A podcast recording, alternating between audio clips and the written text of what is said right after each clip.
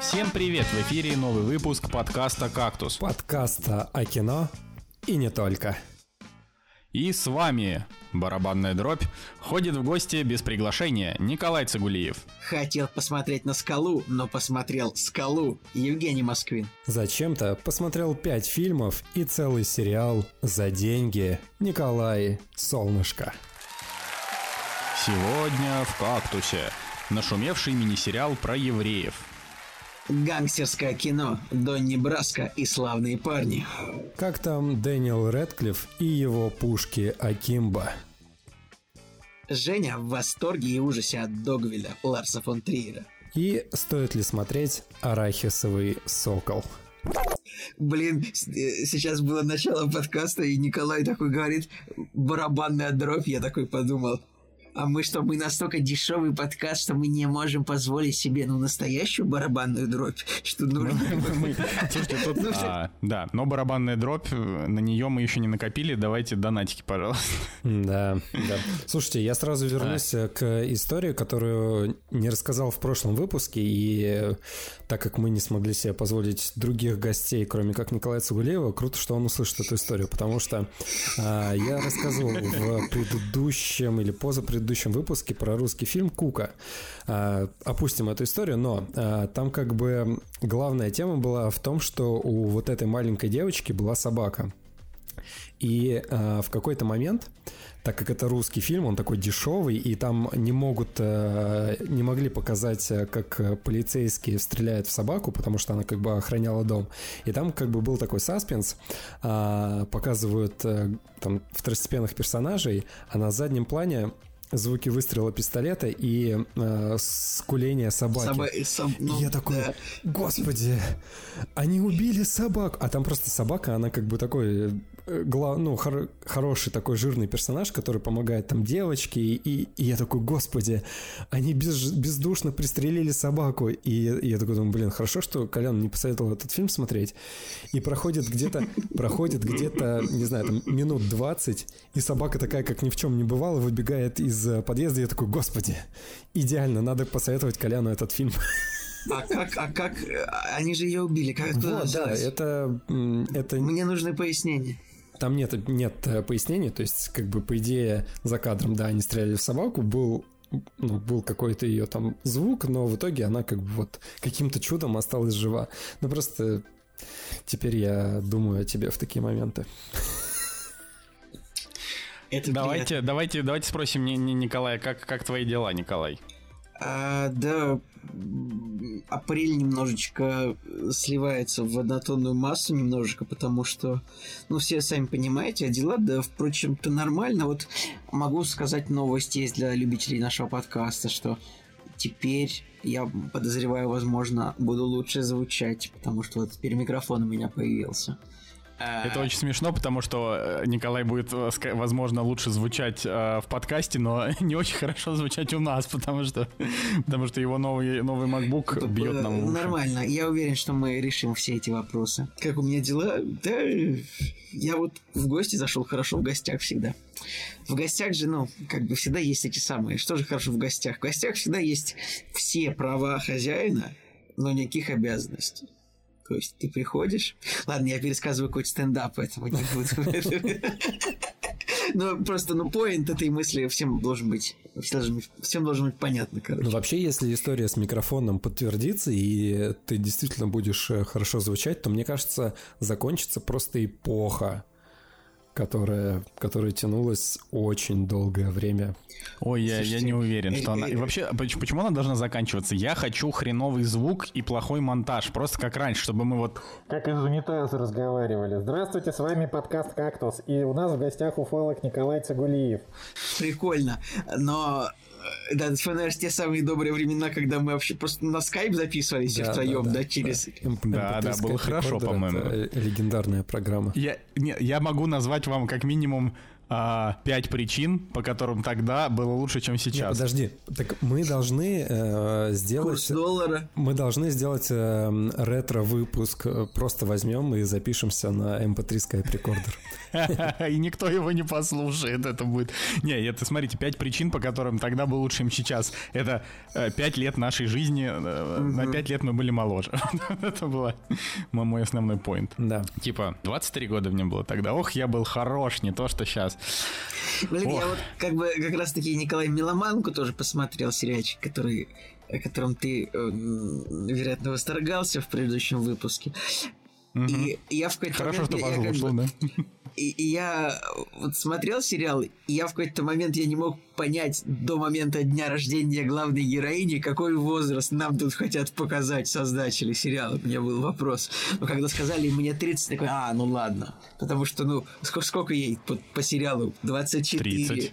Да, не, ну, я сразу думал, 3, что... Да что непонятно, что ей 30 по сериалу. Нет, как бы вообще ни разу. Там, Николай, я не понимаю, короче, твоих претензий к Меломанке. Неужели тебе Зои Кравец не понравилась? Она же супер. Она, ну, прикольная, но она прикольная, но не более того. А к сериалу претензий очень много, что, как, во-первых, у него, у него слишком рваный сюжет. Как бы он как бы он нам что про музыку, про отношения. Почему у нас одна серия, а, это значит неудачные отношения, а в следующей серии мы почему-то едем пластинки покупаем. Я вообще это. Такая же классно вообще. Короче, ну просто вот, ну, ну, ну это сериал ну, на 6,8 как бы, вот на мой взгляд. Он нормальный, я, я жду второй сезон, но он не гениальный, типа, и он не заслуживает того хайпа. То есть, это сериал, который, ну вот, он его должен быть столько же просмотров, сколько вот в России было в свое время у Ферти Рок. Хотя это гениальный сериал, но просмотров у него было в России мало. И вот так, же должно быть с Меломанкой. Если бы Кинопоиск ее, как бы, ну, наверное,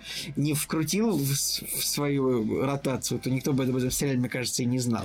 Ну, это так работает. Э, типа, да, это был это сериал, который прошел очень маленьким как это слово сказать, тиражом, да?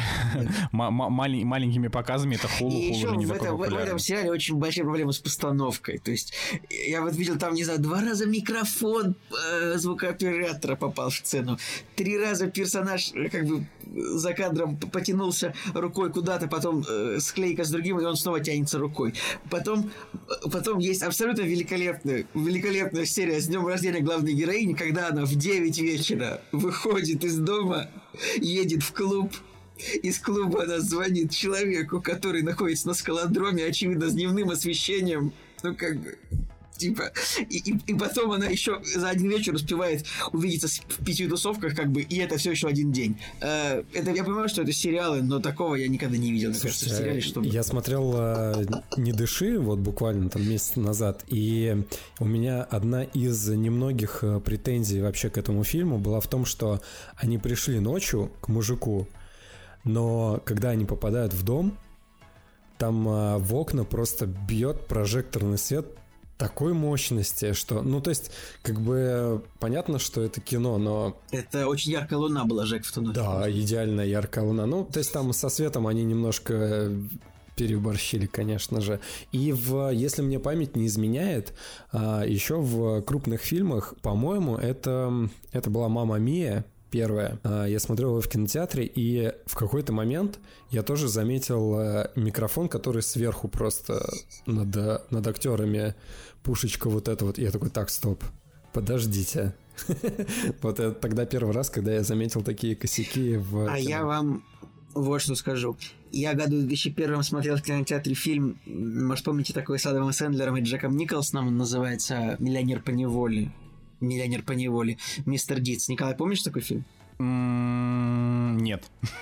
Фу, не миллионер, я это было управление гневом. Управление гневом. Управление гневом я смотрел, конечно. Значит, это, а, да, управление гневом это было. Короче, это был какой-то из этих двух фильмов. Штука в том, что я смотрел его в кинотеатре, и я уж не знаю, что за копию им прислали, ну, это был 2001 год, всякое могло быть. Я уж не знаю, что это за монтажную копию такую прислали в этот кинотеатр, но как бы там вот был так растянут экран, что я весь фильм почему-то видел, наверное, по, по полметра микрофонов. То вот, есть я вообще вот, не понимал. С, с мамой Мии я, была я такая же вообще тема. не понял, как это работает. Реально, то есть весь фильм было, ну не то чтобы там черная головка микрофона видна, а просто вот стойка целая микрофонная была видна сверху. Я такой думаю, что происходит вообще? Мне было, ну, 11 фильмов, там 11, э, фильм 2001 года, я такой думаю, что происходит вообще? Где вообще? Как это такое? Почему я вижу вот все, что происходит за кадром? Очень странно это было. Так что, ребят, напишите, пожалуйста, если вы видели какие-то такие э, дорелизные копии. Но самая лучшая история это когда мой отец купил Дети шпионов 1 на кассете. Николай, не знаешь эту историю? Не смотрел Дети шпионов 1 на старых кассетах? Я смотрел, и у меня были все три дети шпионов на старых кассетах. Да. Вот, и, Что тоже, такое и какая-то... э, Так вот, «Дети шпионов 1», фильм Роберта Родригеса, и тоже была куплена странная версия, какая-то дорелизная, в которой были, были, была половина сцен просто зеленый экран. Я не знаю, как, это, как эта кассета вообще попала на, на прилавки, но там реально дети, там сцены, где дети летают по городу, там просто были сцены, где они летают по зеленке. Я такой думаю, почему так происходит, опять же? Почему-то на 11-летнего меня выпало очень много плохих каких-то до, дома- не- недомонтированных копий. Глупость какая-то, конечно.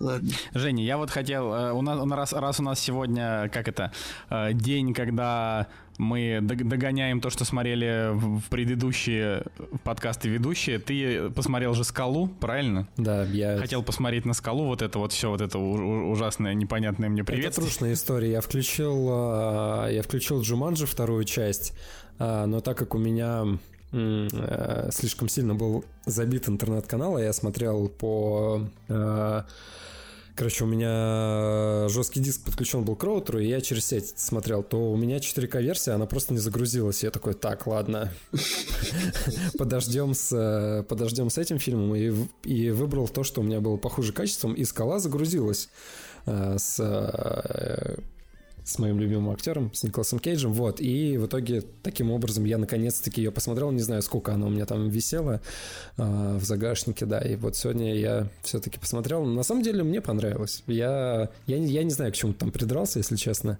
но...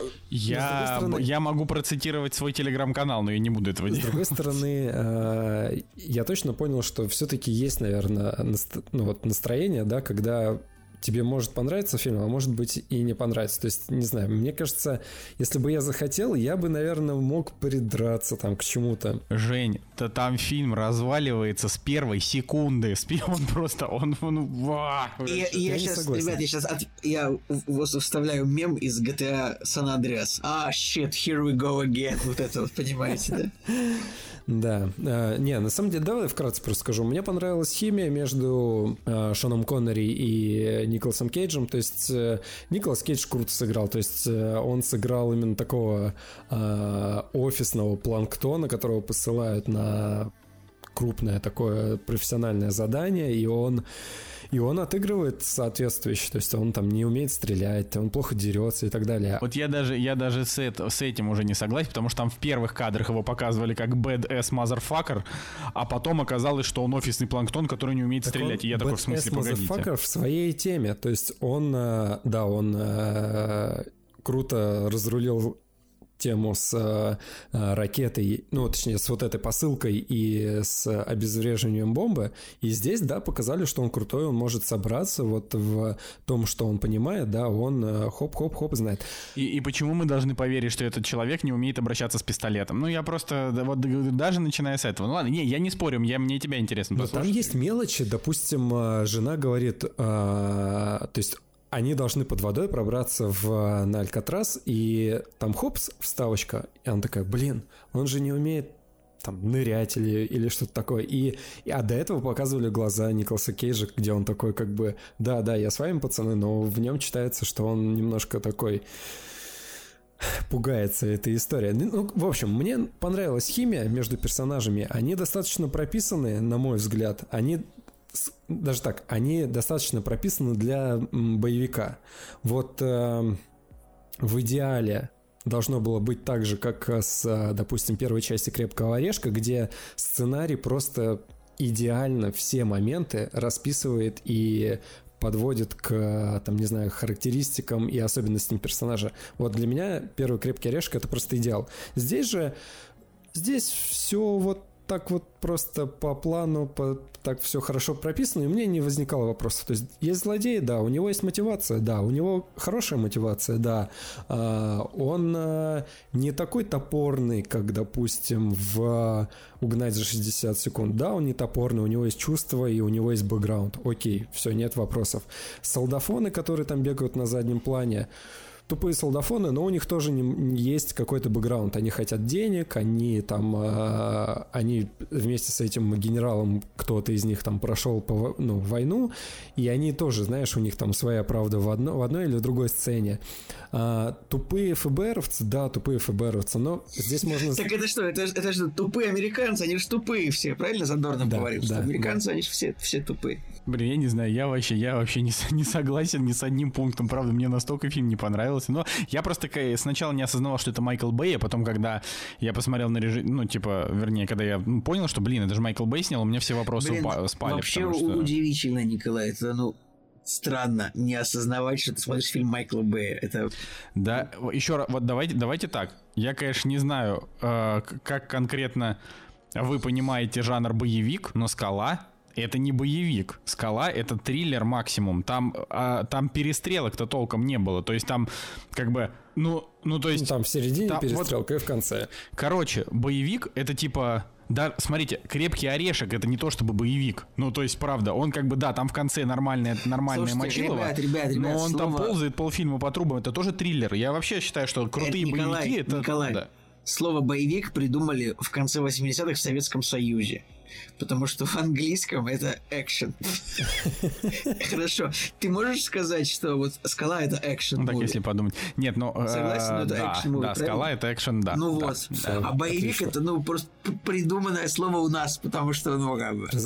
Ну и чего, я, я сужу старыми советскими э, мерами, хотя я недавно обнаружил в себе ненависть. Ты сказал про Майкла Бэя. А, Майкл Бэй там чувствуется, он чувствуется в работе с камерой, с вот этими переходами, которые в какой-то момент просто не нужны этому фильму на самом деле.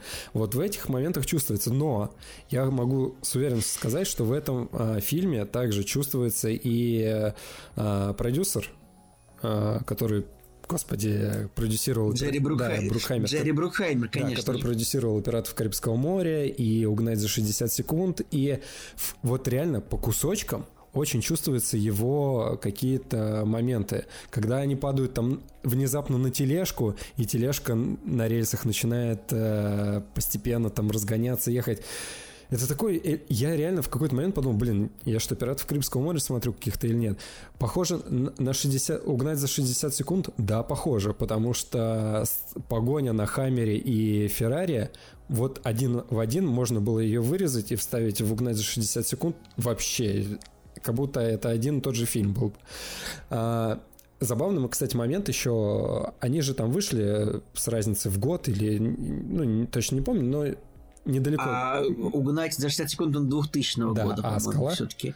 А скала 96-го. 96 Ну окей, 4, 4 года, но э, забавно, что в скале появляется доктор Кокс, а в угнать за 60 секунд появляется доктор Келси. И я такой, так,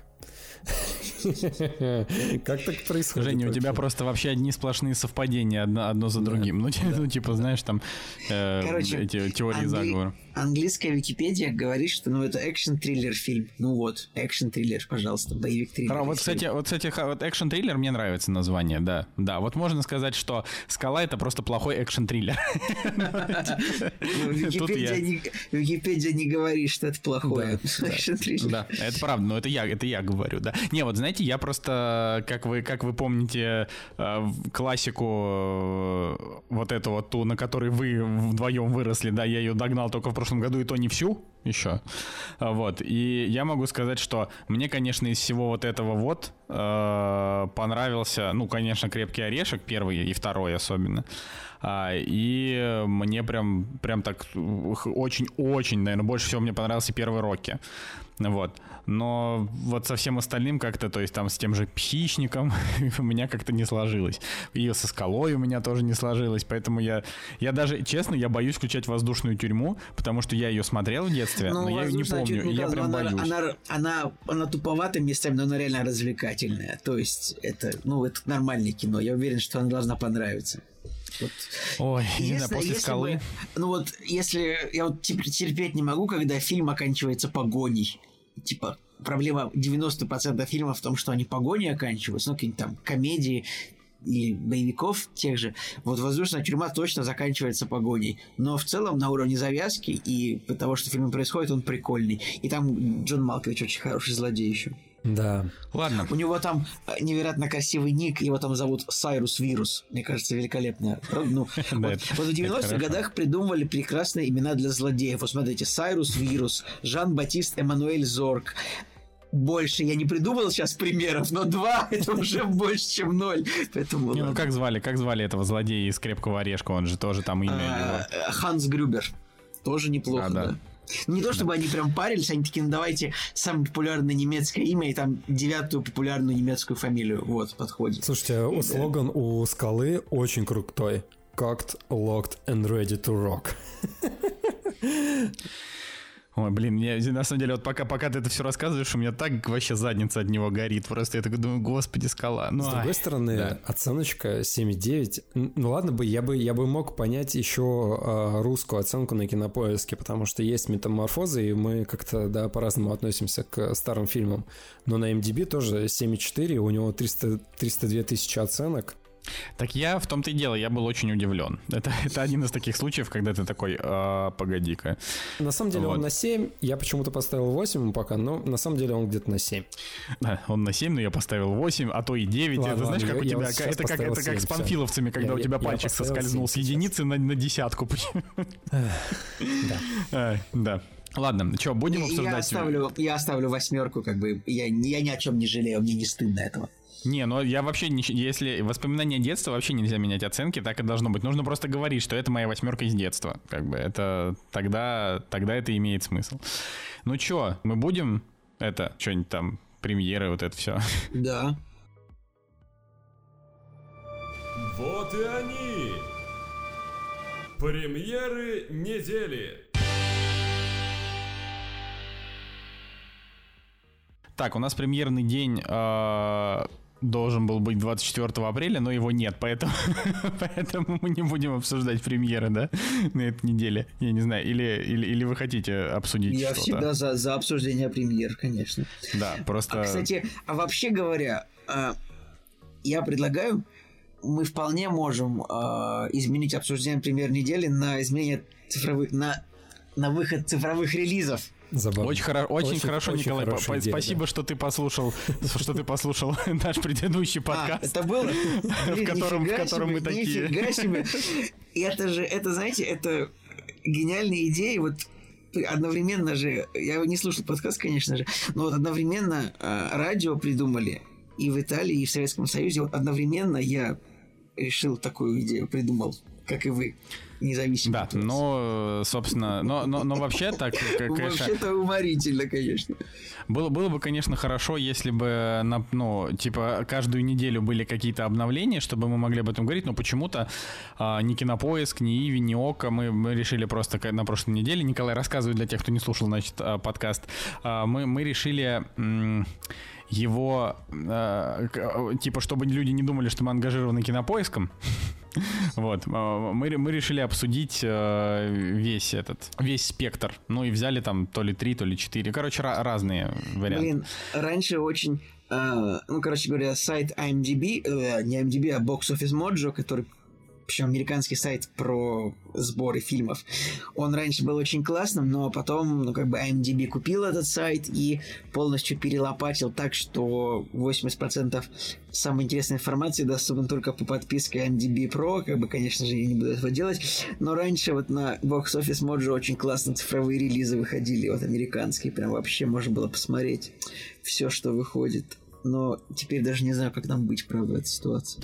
Не, ну, короче, я, я просто, ну, если к тому, что на прошлой неделе выходило, а, на этой неделе добавился онлайн-спектакль на Кинопоиске, который называется «Безумие», где всякие разные российские актеры репетируют спектакль перед вебкой. Я не знаю, как это, как это там лучше описать. А потом появилось еще несколько сериалов. Что-то там сериал, например, Человек будущего, который никто никогда не посмотрит, но у него там вроде нормальные рейтинги. А, украинский сериал Первые ласточки тоже с хорошими рейтингами. Это что-то про птиц? Не, это что-то про то ли что-то про самоубийство, ну, вообще я не знаю, там такая, короче, социальщина. А потом а, коронавирус с Антоном Красовским.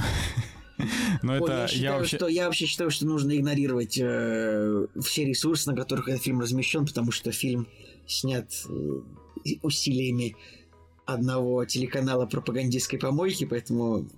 Удивительно, который, что там Антон Красовский, хотя... 20 миллиардов э, рублей российского бюджета в год, и а, Антон Красовский, человек, который получает на этом телеканале зарплату э, в 500 тысяч рублей в месяц, тоже я считаю, что тоже нужно игнорировать это. Что я с политикой-то полез? Кто же меня остановит? Давайте по крупным премьерам посмотрим. Вот, допустим, 23 апреля выходит а, «Спутник», с Петром Федоровым, который, по идее, должен был быть э, в кинотеатрах, но его вот э, сразу пустили в цифровые релизы. Ну и никто его не посмотрит, потому что... А вот давайте мы будем нормально общаться. Что это за тон? Сначала я не что это было. Вы вообще смотрели трейлер «Спутника»? Нет, Жень, ну ты же знаешь, что у нас для этого в подкасте есть специальный человек. Вы понимаете, да, что это такая, э, такая интерпретация чужого, а потом а, недавно у нас был фильм... А, Под водой? Все, я понял, я понял, да, да, да, да, да, да, да, должна быть хрень на, на 5 да, из 10, 100%. Типа такой ужасы, триллер, фантастика. Ну, это я, я понял о чем-то, да. Ну, давайте так, если у него будет оценка реально выше, чем там 6,7, то я посмотрю. Слушайте, Слушайте, у него синапсис прям звучит прикольно, и если оценка будет, правда, выше, чем 6, как Николай сказал, правда, может быть, посмотреть, мне кажется. Так, что, что еще? Значит, на Иве вышел фильм «Один вдох». Помни, помните, про который... Я предлагаю про эту женщину? не называть все кинотеатры, потому что тот же «Спутник», он выходит во всех онлайн-кинотеатрах. Типа... А, не, ну мы просто называем всех для того, чтобы не было... А, да, хорошо. Значит, Давайте плюс... просто скажем, как, какие, как обычно, мы просто вначале скажем, какие есть онлайн-кинотеатры. Просто чтобы... Не, нет, смотри, ну да нет, да лучше, блин, короче, что развели? Один вдох, э, он, э, насколько я вижу, в подписи создан при поддержке Иви, поэтому это эксклюзив Иви, то есть его можно посмотреть только там. Поэтому если вы хотите посмотреть один вдох про 40-летнюю девушку, которая стала э, чемпионом мира по что-то там глубокому погружению, то в общем, вам надо... Ну, оценка 7.0. Со... Неплохо. Ну да, да, оцен, оценка там нормальная. А, уже можно посмотреть э, Роберта Дауни-младшего с этим... Доктор, как Дулитл. Доктор с Дулитл. Дулитлом и, ну, и Соника, но это мы сомневаюсь, что кто-то будет всерьез смотреть Доктора Дулитла. О, поверь мне, Николай кто-то всерьез его посмотрит. Вообще, я бы, конечно, мне бы, вернее, не то, что мне бы хотел, я требую, чтобы онлайн-кинотеатры раскрывали э, заработок на онлайн-кино. Почему это кинотеатры это делают, а онлайн-кинотеатры это не делают? Мне интересно, я хочу, мне, мне нужно знать. Вот, Потому просто... что не всегда, это не всегда так прозрачно, как с кинотеатрами. Вот, хочется, хочется, чтобы они придумали, чтобы было прозрачно. Но мне кажется, что это было бы правильно. Слушайте, так, также на... выходит 23 апреля ага. «Остров фантазий». Нас даже как-то, по-моему, приглашали на пресс-показ этого фильма. Это соневский фильм, который выходил в кино, если я не ошибаюсь. И вот... Ой, там все плохо, да? да, там все плохо, у него 5,3, и правильно же сделали, что отфутболили этот фильм. Вообще, на самом деле, я каждый раз, когда мы не ходим на пресс-показ, ну, то есть я-то вообще ни на одном пресс-показе за последние пару лет не был, потому что как бы я уже не живу в Петербурге. Но мне каждый раз за вас стыдно вообще. Нужно, ну, нужно ходить. А мне за Sony стыдно, а знаешь, что? каждый раз. Ну что делать с этим? Николай. Я хотел сказать, Николай, почему... Неужели в, в твоем прекрасном городе тебя не зовут на пресс-показ? Ну ладно. Не, не зовут. А, кстати, да, вот на ОКО можно посмотреть «Маяк», а, если вы еще не успели. Нет, не смотрите «Маяк», я против этого. Да не, ну слушай, я, не, я хочу, чтобы как можно больше людей посмотрело «Маяк», просто чтобы они рассказали о своих ощущениях, потому что я слишком мало мнений слышал, а всякие мнения... Просто у «Маяка» неправильно жанр э, вписан. Если бы это был экшен-триллер, мне кажется, сразу бы к нему мнение поменялось. Вопросов Ну, бы не это же не, это же знаете, не лишних. экшн-триллер. Хорошо, а какой у него жанр вписан? Ужасы? Да это просто отсылочка. Это шутка про Отсылка экшн-триллер, Николай. ну. Экшн-триллер, ну хоро- хорошо. А я сейчас серьезно вос- воспринял. Ну вот смотрите, а, в солнцестояние, извините, нам продавалось тоже солнцестояние трейлерами продавалось так, будто бы это прям full тайм ужастик, понимаете, да? То есть посмотреть просто трейлер солнцестояния, там только бу-моменты. Но это же другой фильм, но фильм-то хороший, ну, как бы. Кстати, э, ну, в общем, тут уже не, совсем про, не совсем про премьеры, потому что, в общем-то, больше ничего интересного. А, посмотрел тут на Ютубе один ролик, в котором очень-очень талантливые ребятки с канала Кино Огонь э, сделали разбор э, фильма «Достать ножи» с точки зрения того, как, как типа в этом фильме работает, работают чеховские ружья или как-то там. То есть, э, как весь, как фильм с самого начала расставляет, типа, расставляет сигналы, которые срабатывают в конце. И когда ты, ну, то есть, я, естественно, этого при просмотре не замечал, ну, то есть, что-то замечал, но не все. и мне прям, я вот прям получил большое удовольствие от этого просмотра, и мне вот стал фильм нравиться даже больше. Вот, вот я прям после этого видео подумал, да, все-таки, все-таки достать даже нормас, как Анна де Нормас в этом фильме. Короче, еще вот 24 Ж- апреля выходит э, в цифровых релизах э, подлинная история банды Келли. Мы ее даже как-то обсуждали. Ну, плохо все. Там же у нее рейтинг 6-0, да, не очень хорошо. Но, но а, Вольга, которая прокатывала э, этот фильм, она до сих пор в Твиттере своем а, репостит э, положительные отзывы. Положительные отзывы. Блин, это прикольно, но как бы реально репостить все положительные отзывы, что еще нужно? Да, ну вот, в принципе, тогда вот с, с премьерами такими крупными и некрупными, я думаю, что все. В, в апреле нас ничего такого вот прям крутого больше, мне кажется, и не ожидает. Я, я- я вам сейчас скажу, какие премьеры стоят на, Американ... на, на Америку в апреле еще. Да, больше ничего тоже, кроме банды Келли. Жалко. Я надеялся, что там что-то будет. Ну что, я думаю, что мы э, можем, можем идти дальше, да, с этого. Плыть, плыть дальше на этом тонущем корабле. «Кактус» — подкаст о кино и не только. Так он... Так корабль-то плывет или тонет, я не понял, Николай.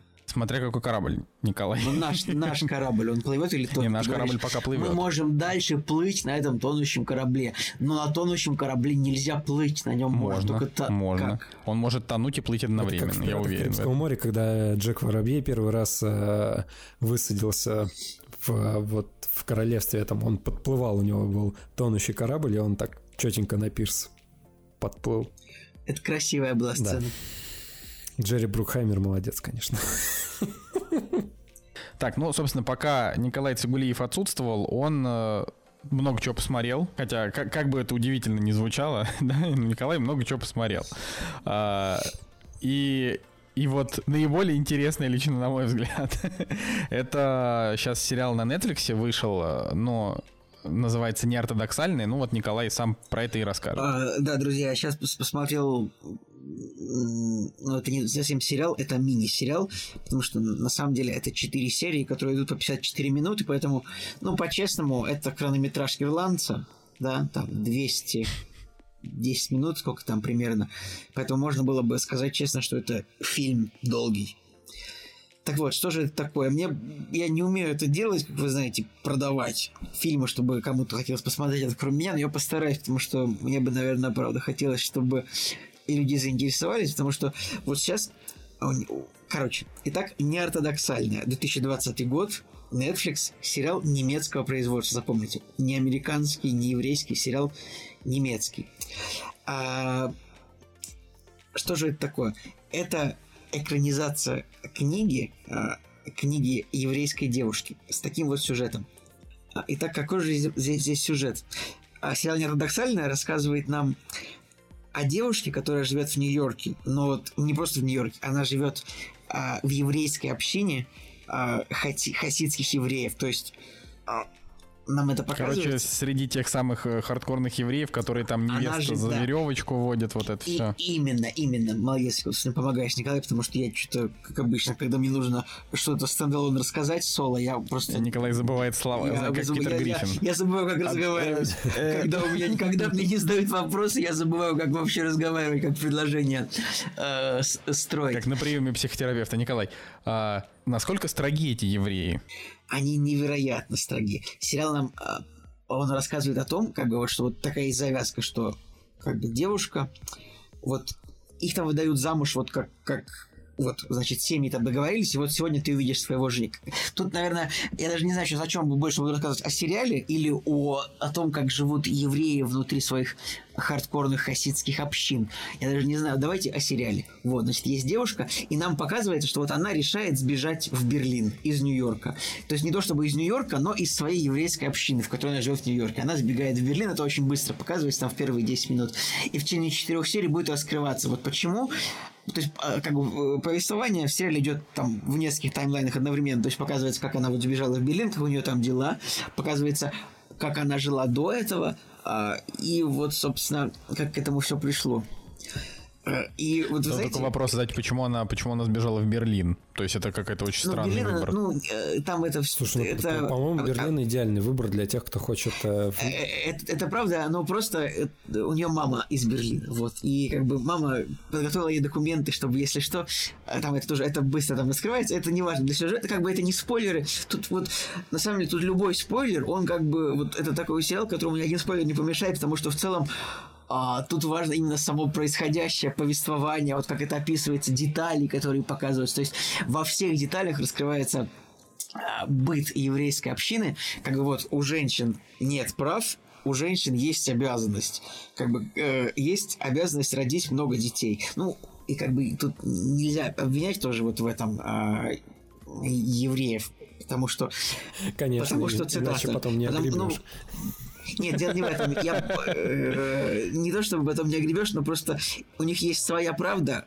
Как бы, давайте вам посмотреть э, у вас здесь сериалы. Не про жизнь, а про сериал. У них есть своя правда, э, потому что они восстанавливают популяцию, которая была э, уничтожена в связи с известными событиями. И поэтому, поэтому вот да, у них у всех очень много детей. И как бы это я сейчас говорю не про настоящих евреев, я говорю про сериальных евреев. А, и, кстати, там очень, очень забавная тема, то, что там у нее как бы есть еврейский муж, с которым ее, конечно же, сводит, у нее долго длится свадьба. А, он очень... Вот если ему вырастить другие волосы, у него он, он глазами, выражением лица будет похож на Женю Москвина. Это довольно забавно. Так что если быть... Это уморительно. Просто когда я это, я это заметил, я, я просто я остановил и веселился по этому поводу. Поэтому... Потому что на самом деле уже не фамилия не Москвин, а Москович. Он просто нам не, он, он нам не да, признается. Там, там есть, да, там есть такие вот фамилии именно. А, Николай, мне нужны вопросы, пожалуйста, срочно. Как э, сыграла главная героиня? Главная героиня сыграла великолепно. То есть вот она даже вот э, посмотреть на обложку, она немножко похожа вот так вот, может, она, вот она вот выглядит так, э, как э, героиня в «Очень делах» в первом сезоне, когда находилась с такой же стрижкой. Но, э, конечно, она никакого отношения к этому не имеет ко всему, но героиня сыграла великолепно, и вообще все актеры сыграли великолепно. То есть тут все люди вот на, на, они, на площадке, они как бы ноунеймы абсолютнейшие, да. Там все актеры никому не известны, потому что немецкое производство. Режиссер немецкий тоже женщина, которая, ну, вряд ли кому-то известна, хотя у нее есть какие-то награды на Золотом Льве Берлинского кинофестиваля. Так, ладно, и... главный вопрос. А ты посмотрел а, с а, платной подпиской на Netflix или с пробной? Ну, как, как, конечно же, не все знают, но Netflix предлагает 30 дней бесплатной подписки новым пользователям. Для этого вам всего лишь нужно иметь почту и карточку кредит. Николай просто решил, одной картой больше, одной картой меньше, а Netflix бесплатный. Это не хухры-мухры. Ну, я вас... Э, просто смотри, если ты бесплатно посмотрел, то бесплатно посмотрел сериал про евреев. Ну, мое почтение. Да. Э, и тут главное, главное теперь не забыть... Главное, главное теперь не забыть подписку отменить. А, а, короче, да, друзья, берем, берем все бесплатную подписку на Netflix, обязательно потом продлеваем. Уже дальше как хотите. Не знаю, я теперь смотрю Netflix в 4К, плачу за него там 200 рублей в месяц, потому что мы э, раскидали, мы купили самую типа дорогую подписку, но разделили ее на кучу народу, и поэтому мы платим немножко, а смотрю я в 4К. И вообще все замечательно. Всем советую. 200 Кстати, рублей. я могу сказать, нормально. что из-за таких, как вы, которые делят подписку на 8 человек, а, э, Netflix теряет гораздо больше денег, чем из-за таких, как я, которые в жало смотрят бесплатно.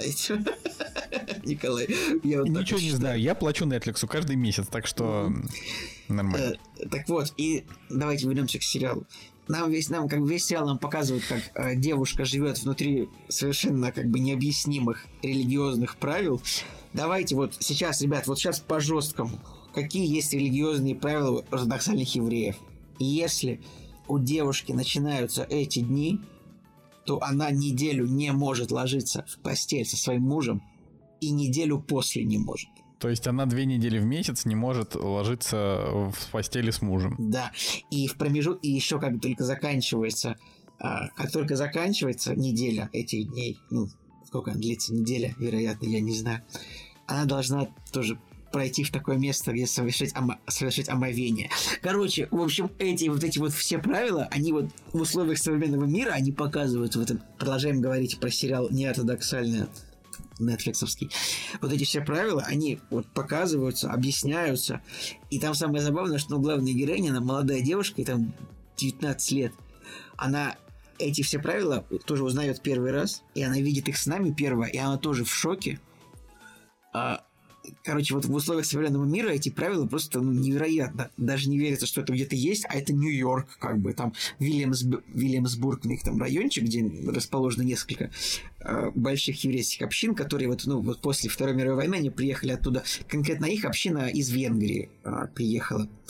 А, что меня еще что меня еще немножечко поразило, они как бы говорят на идише, там, насколько я понял, весь сериал, но весь идиш это, по сути, немецкий это как бы вот разница вот как бы когда слушаешь, типа, белорусскую речь, там очень много похожих слов на русский, и точно так же, когда евреи говорили на идише, я очень много похожих слов видел на немецкий. Ну, сериал как бы без перевода, друзья, он с субтитрами, э, русский, ну, субтитры, переводы, конечно, есть. Вот, но тут, вот, причем сериал, он показывает как бы, на самом деле, две медали. Нам показывают, что, да, девушке абсолютно невыносимо жить в этих условиях, но также вот, но также мы должны понять, что вот только эти правила, только эти традиции, обычаи, это вот общинность, она как бы помогла вот выжить, скажем, этой, этой нации, которые, на которую выпала тяжелая история.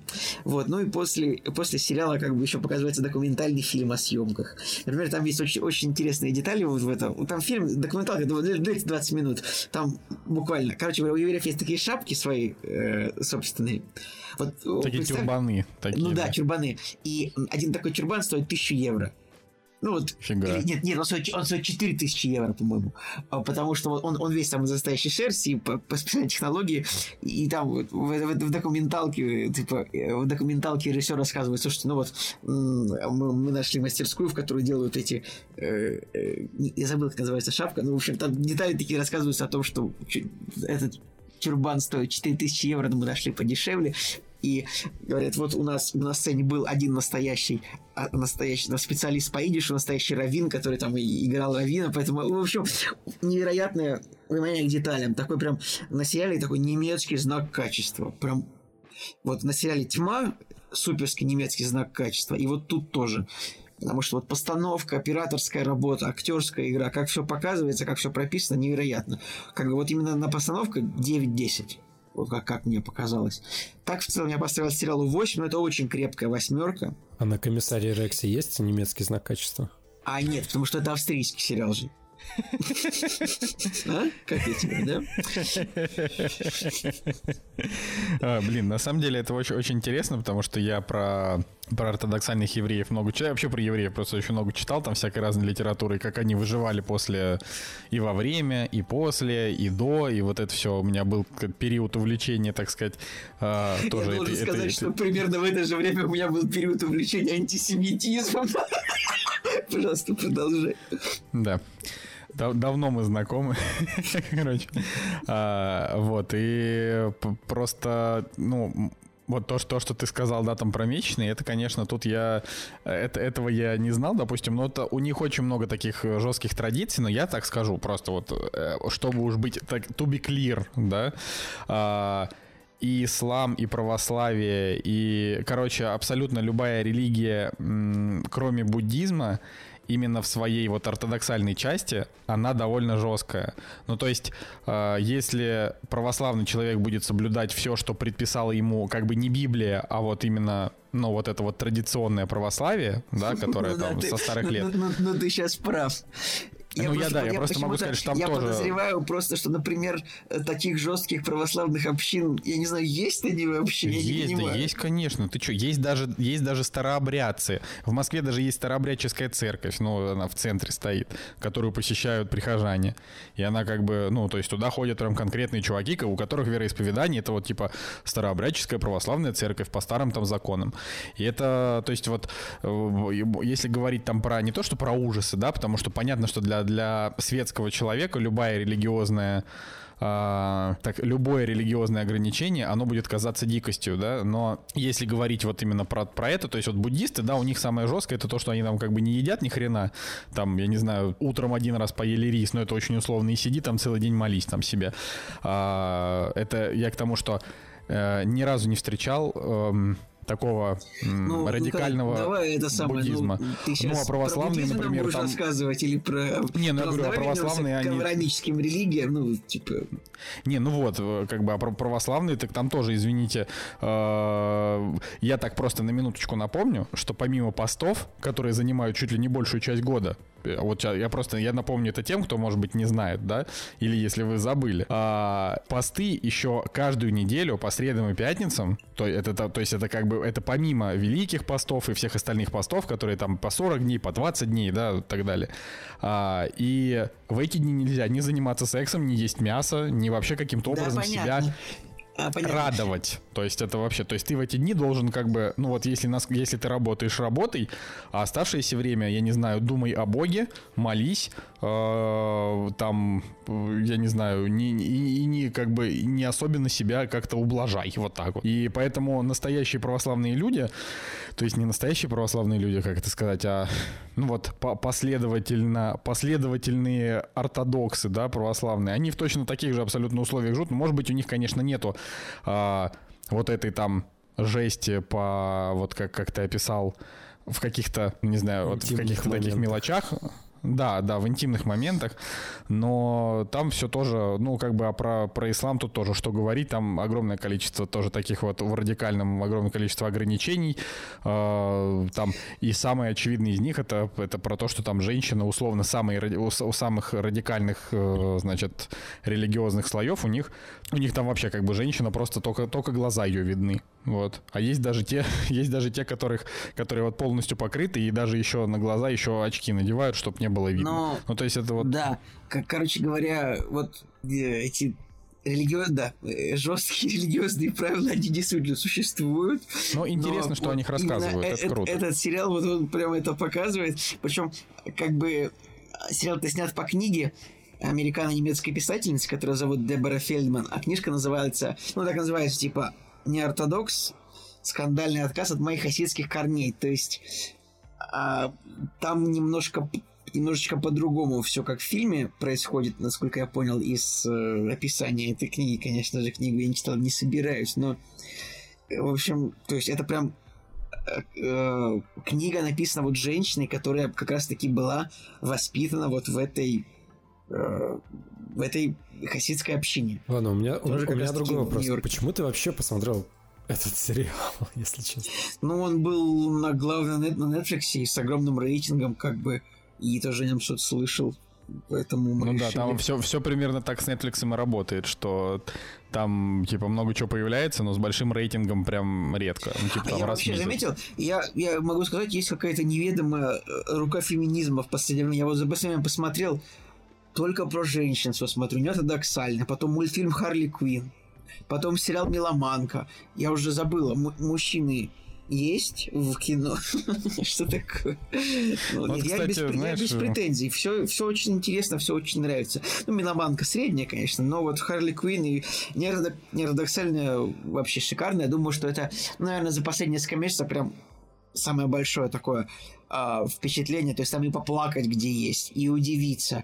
И ну, там вот такие моменты есть, когда вот девушка одна приезжает в Берлин, и она там как бы с места знакомится с какими-то людьми, и там, что интересно, вот она, все люди, с которыми она там знакомится, они, они оказываются, ну, в целом хорошими. То есть она такая, вот я хочу поступить сюда, они такие, давайте мы вам поможем. Там прям, прям классно вот показывается о том, какие же вот есть э, люди вот в другом мире. Э, в другом мире, как бы, потому что ну, изначальный мир в этом сериале считается вот именно мир, как бы, вот, э, который существует внутри еврейской общины.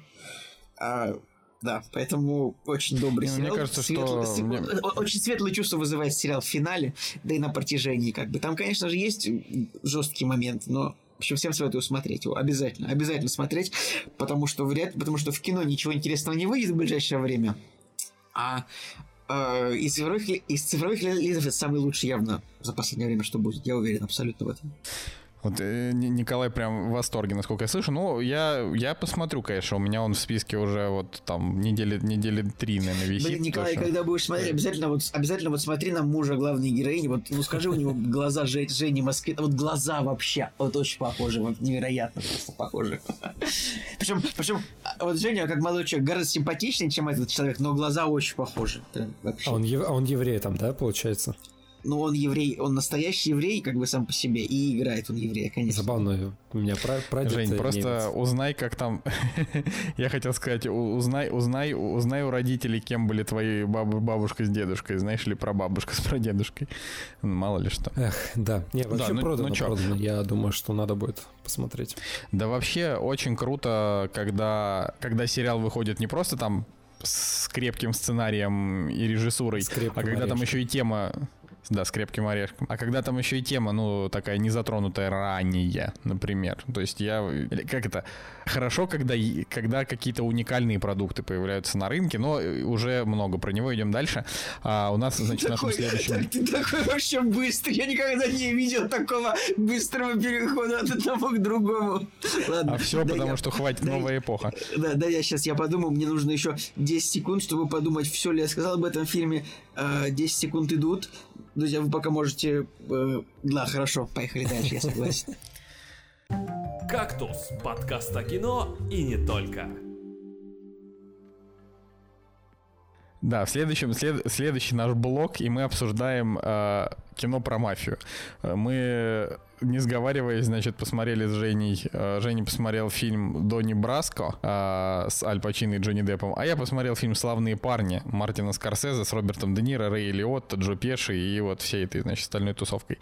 Давай, Женя, вступай. Короче, предыстория такая. э, Изначально вообще мы хотели посмотреть фильм, который называется «Донни Дарка» с Джейком Джилленхолом. А вы не смотрели до недавно? Вот, я не смотрел Донни Дарка, и я такой, так, подождите, а есть же еще какой-то фильм, который такой Донни Браско, и мы скачали и тот, и другой, но почему-то вот э, выбор пал на Донни Браско. И тут, опять же, я начинаю смотреть фильм, и я опять же начинаю вспоминать Николая Цигулиева. Я думаю, интересно, как бы он себя почувствовал, смотря два фильма подряд, где фильмы называются именем и фамилией главного персонажа.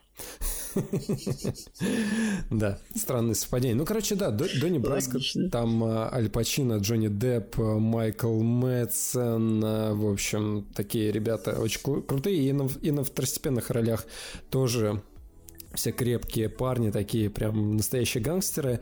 Но прежде всего я, наверное, начал смотреть из-за Джонни Деппа, потому что мне было интересно. Типа фильм с Джонни Деппом, который я еще не видел. И неожиданно фильм меня удивил в некоторых моментах. То есть здесь э, играет Аль Пачино и га- гангстеры, и ты такой смотришь на постер и думаешь, вот его типичная роль, а нет. То есть э, у него здесь роль, которая отличается от того, что я себе представлял при слове Аль Пачино в э, таком гангстерском боевике.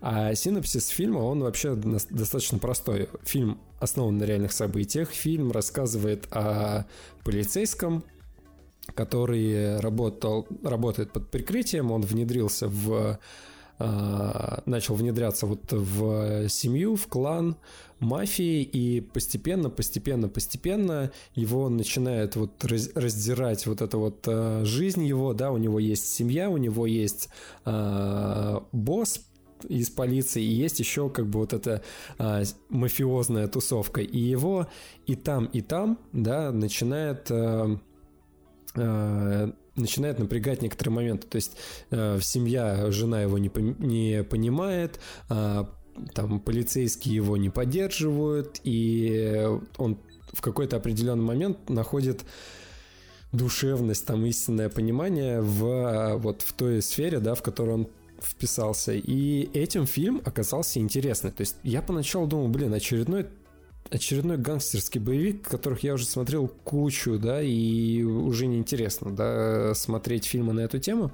Здесь вот именно про внутренние распри персонажа, который, который э, с одной стороны перешел с одной стороны на другую, потому что там, там ему было ну, как-то приятнее, ну, не то, что приятнее, он нашел в человеке, да, с которым, за которым он там следил, что-то, да, что вот э, а, описывает там честь, э, достоинство или еще какие-то фильмы, э, еще какие-то человеческие качества, вот. И, э, и фильм нужно смотреть, я думаю. Он, конечно, не, не супер такой выдающийся, но если держать в уме то, что это все сделано на реальной истории, то, конечно, такая работа, она поражает, когда человек отказывается действительно от семьи, от э, каких-то карьерных, э, не знаю, там повышений ради того, чтобы год просто там прожить с э, бандой главарей,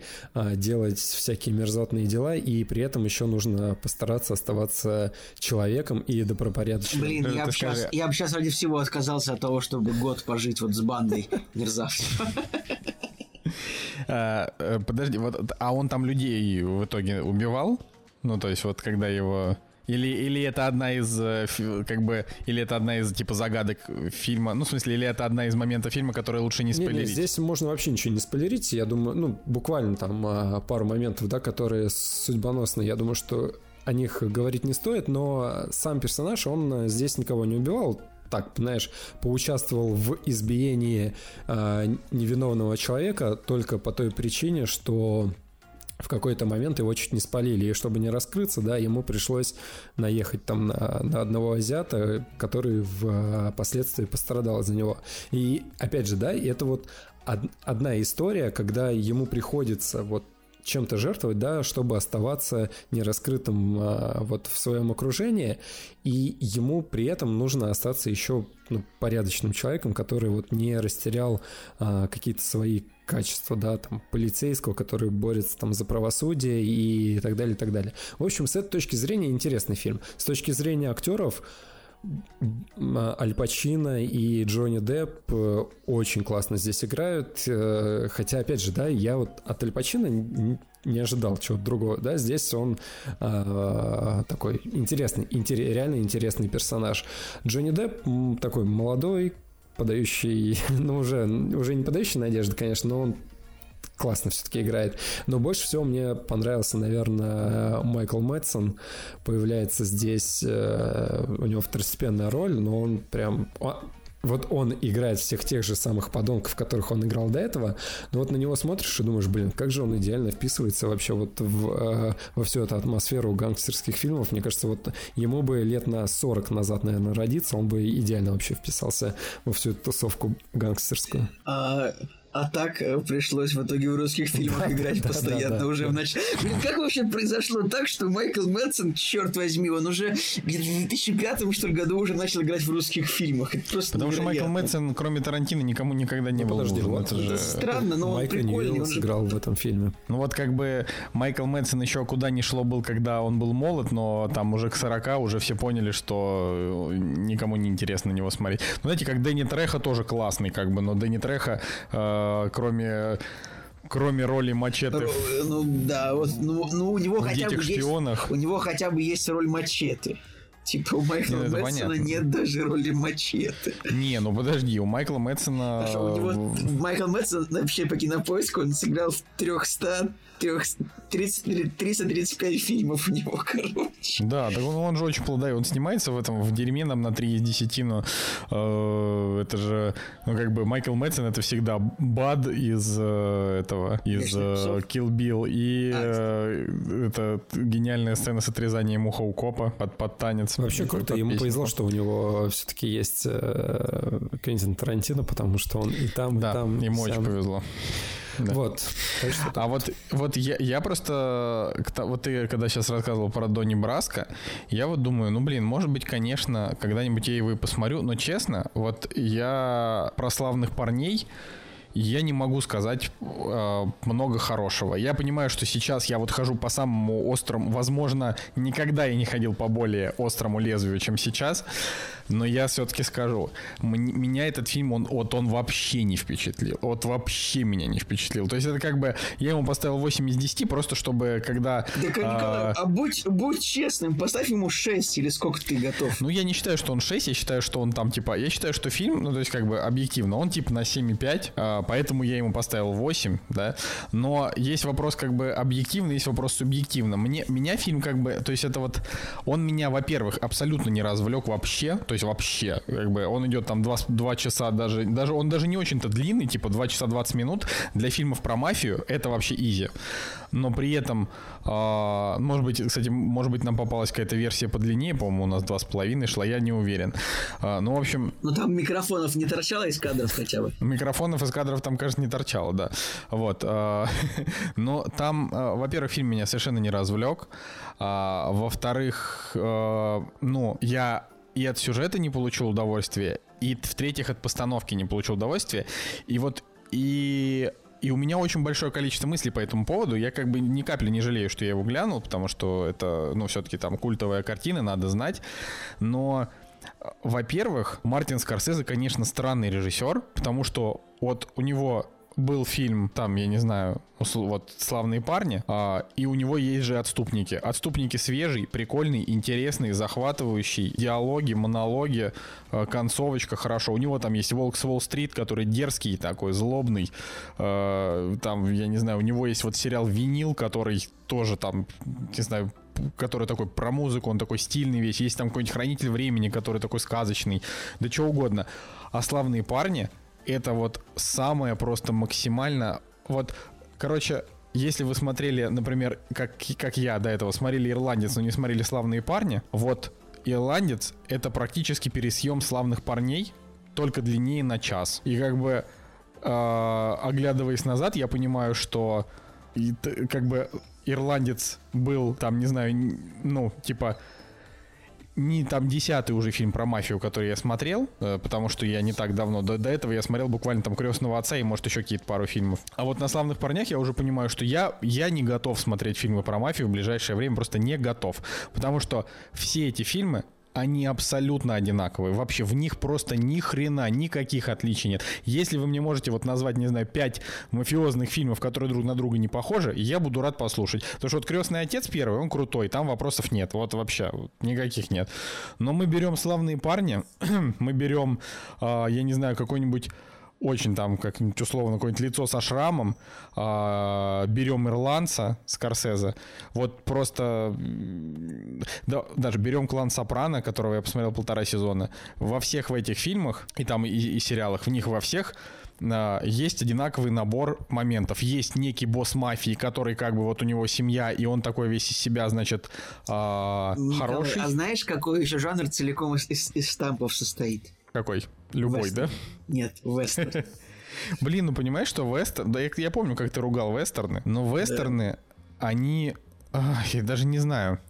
Ну, короче, да, наверное, вестерн состоит из штампов, но есть, как и в фильмах про мафию, есть жемчужины, есть не жемчужины. Вот, например, «Костяной томагавк», который мы смотрели, который, ну, типа вестерн, а, вот он такой долгий, занудный, тяжелый, бессюж- бессюжетный, два с половиной часа, экшен 10 минут, ну вот такое, я такое кино не люблю. А у какого-нибудь, си- э, как его зовут, Серджио Леоне, да, там, в долларовой трилогии, там прям бодро, и драма, и там, и куча вот этих вот клишированных, но крутых моментов, вот таких именно... То есть, когда ты смотришь что-то э, моду, это намного круче, чем когда ты смотришь то, что поддерживает моду. И вот «Славные парни» — это фильм, на мой взгляд, может быть, я сейчас ошибаюсь, да, это, это уже фильм, который, который уже поддерживал моду скорее, чем, чем ее задавал, вот, потому что он был, ну, типа, не первым фильмом про мафию. А, и может быть, да, может быть, конечно, а, в 90-м году он смотрелся свежо. Если бы я его посмотрел, например, одним из первых про мафию, для меня бы это было, наверное, может быть и хорошо. Но сейчас у меня вот ощущение, что я смотрю и понимаю, что ну то ли Скорсезе сейчас уже исписался, и он уже сказал все, что мог, типа 40 лет назад, до 30, да, вот. То ли я, ему... Я, я считаю, у Скорсезе все хорошо, ему просто нужно перестать снимать фильмы про чертову мафию. Вот можно что-нибудь другое просто, потому что фильмы Потому про что мафию... мне нравится так просто, я не знаю. Фильмы про Это мафию, они, странно. они уже... Вот в этом жанре все сказано, мне кажется. Не, ну вот смотри, ну вот все думали, что в жанре все сказано, но отступники же есть, отступники же шикарный фильм. Вот «Отступники», и вот «Отступники» сказали все в фильме про мафию. Слушайте, я с- ставлю смотри- десятку на то, что на следующей неделе, или, или так, даже так, я зайду на Кинопоиск, зайду на страницу Николая Солнышко, и у него появятся оценки фильму «Казино» и «Лицо со шрамом». Э, Лицо со шрамом я смотрел. А, и, да, мне у меня вот как раз стоит, значит, в планах казино, потом у меня стоит этот однажды в Америке. Просто однажды в Америке 4 часа идет, «Однажды просто... в Америке»? О, Четыре извините, часа, вот эта четыре реакция. часа, Блин, «Однажды в. Америке» это кайфовейший фильм. Тем более, э, человек, который снимал вестерны, снял фильм про гангстеров. Это Нет, я, я «Однажды именно в поэтому и Америке» хочу. вообще великолепный фильм, причем я его смотрел и в детстве, и в юношестве, то есть он долгий, он, то есть я вообще думаю, что вот если бы нужно было оставить один фильм про гангстеров, пусть это вообще был бы «Однажды в Америке», вот один, больше Блин, я ничего. вот после, после таких слов я его точно посмотрю, но я пока останавливаюсь на том, что Крестный отец это лучший фильм про мафию, а что я смотрел. я буду так любое дерьмо пытаться продать, типа вот этой фразой. Я такой, вот если Нет, бы нужно было оставить один фильм про пришельцев, тогда это был бы День независимости 2, Возрождение. Не, Николай, после таких слов ты полностью теряешь э, доверие, потому что нет. А, Блин, а какой был бы у меня фильм про пришельцев? Я даже не знаю. А, на- Наверное, на- моя мачеха инопланетянка, конечно, это же лучший. А, Короче, вот Батарейки если чуть-чуть чуть-чуть углубиться про, про славных парней, ты что-то говоришь, я не понимаю, ты просто... Я назвал Или- название фильма «Батарейки в комплект не входит». Он, конечно, не Ой, это очень хороший фильм. Да. Очень Ну хорош. Ой, блин, все, Николай. Вот тут согласен, батарейки в комплект не входят, правда, классный. Короче, вот э, еще немножко про славных парней, потому что я, я понимаю, что очень все, значит, разбивчиво я говорю, и люди будут меня ненавидеть, и уже наверняка кто-то на- напи- пошел писать в iTunes, что типа, вот они там не разбираются в кино, вот это все.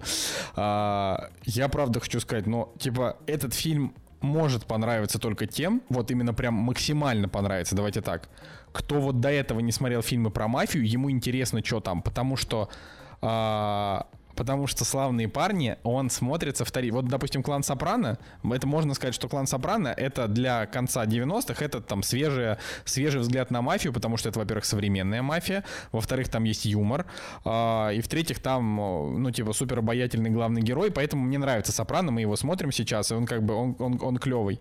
А, и он как раз из себя понабрал очень много таких классных, эм, классных вот этих вот клише, которые он специально с юмором обыгрывает у себя, поэтому он смотрится как такой немножечко постмодернизм в этом плане. Это хорошо.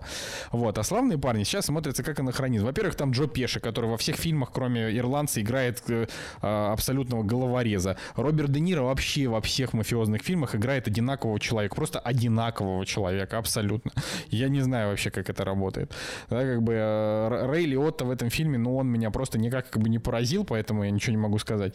Вот. И с точки зрения постановки здесь никакой там интересной съемки, там операторской работы, каких-то режиссерских решений, вообще ничего. Просто кадры сменяют друг друга. И вот моя, наверное... Прикольное описание. Ну, просто кадры сменяют друг друга. Просто звуковые дор- просто, просто звуковая дорожка идет. Не, Ну, ну, ты же понимаешь, о чем я. Ну, типа, можно же снять фильм, именно вот срежиссировать его так, чтобы он смотрелся виртуозно. И Скорсезе, просто он же это умеет. Но, ну вот, что, что произошло на этом фильме, вернее так, что Николай, конкретно... Николай, но чтобы фильм был снят и срежиссирован виртуозно, он как минимум должен быть написан Деймоном Линделофом. Николай просто... Николай сегодня тоже ходит немножко по лезвию, просто только, только, только в этом. В, в, отношении, в отношении моей психики, мне кажется, и так расшатанный.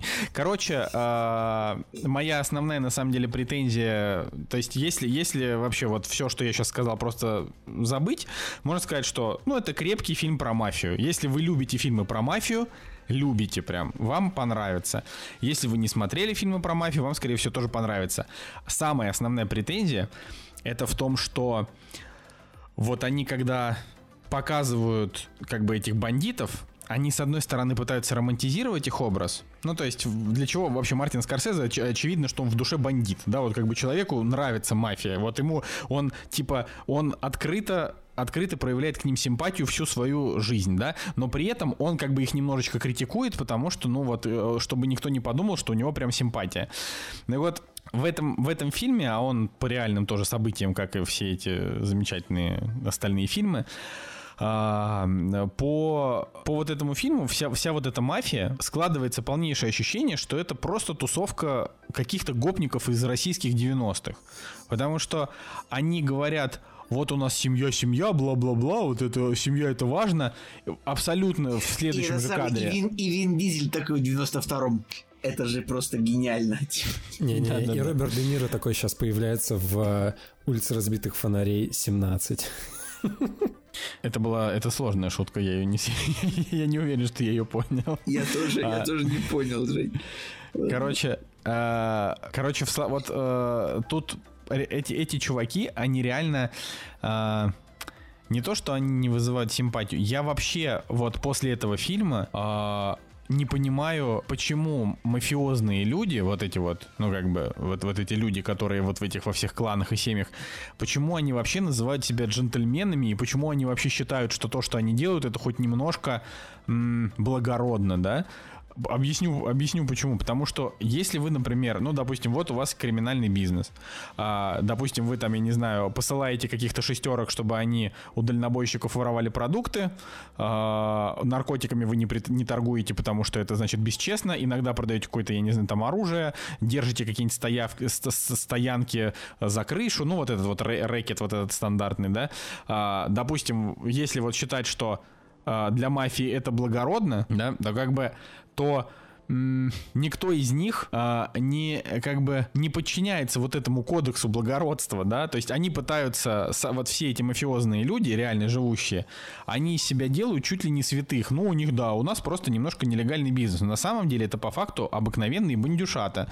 То есть это люди, бандюшата. которые да, бандюшата, вот понимаешь, это это люди, которые которые а, им абсолютно плевать, семья не семья, э, там есть ли какая-то честь, э, понимаешь, они вот они говорят про семью в следующем кадре, они трахаются с какими-то шлюхами, простите, ну то есть я просто я смотрю на это вот, я весь этот фильм, я разочаровывался в героях, как бы думая, что ну блин, так а для чего, почему вот эти вот мафи мафиозные люди, почему они вообще из себя пытались строить то, чем они не были, то есть если вы говорите про семью, тусите с женами, нет, они берут каких-то баб.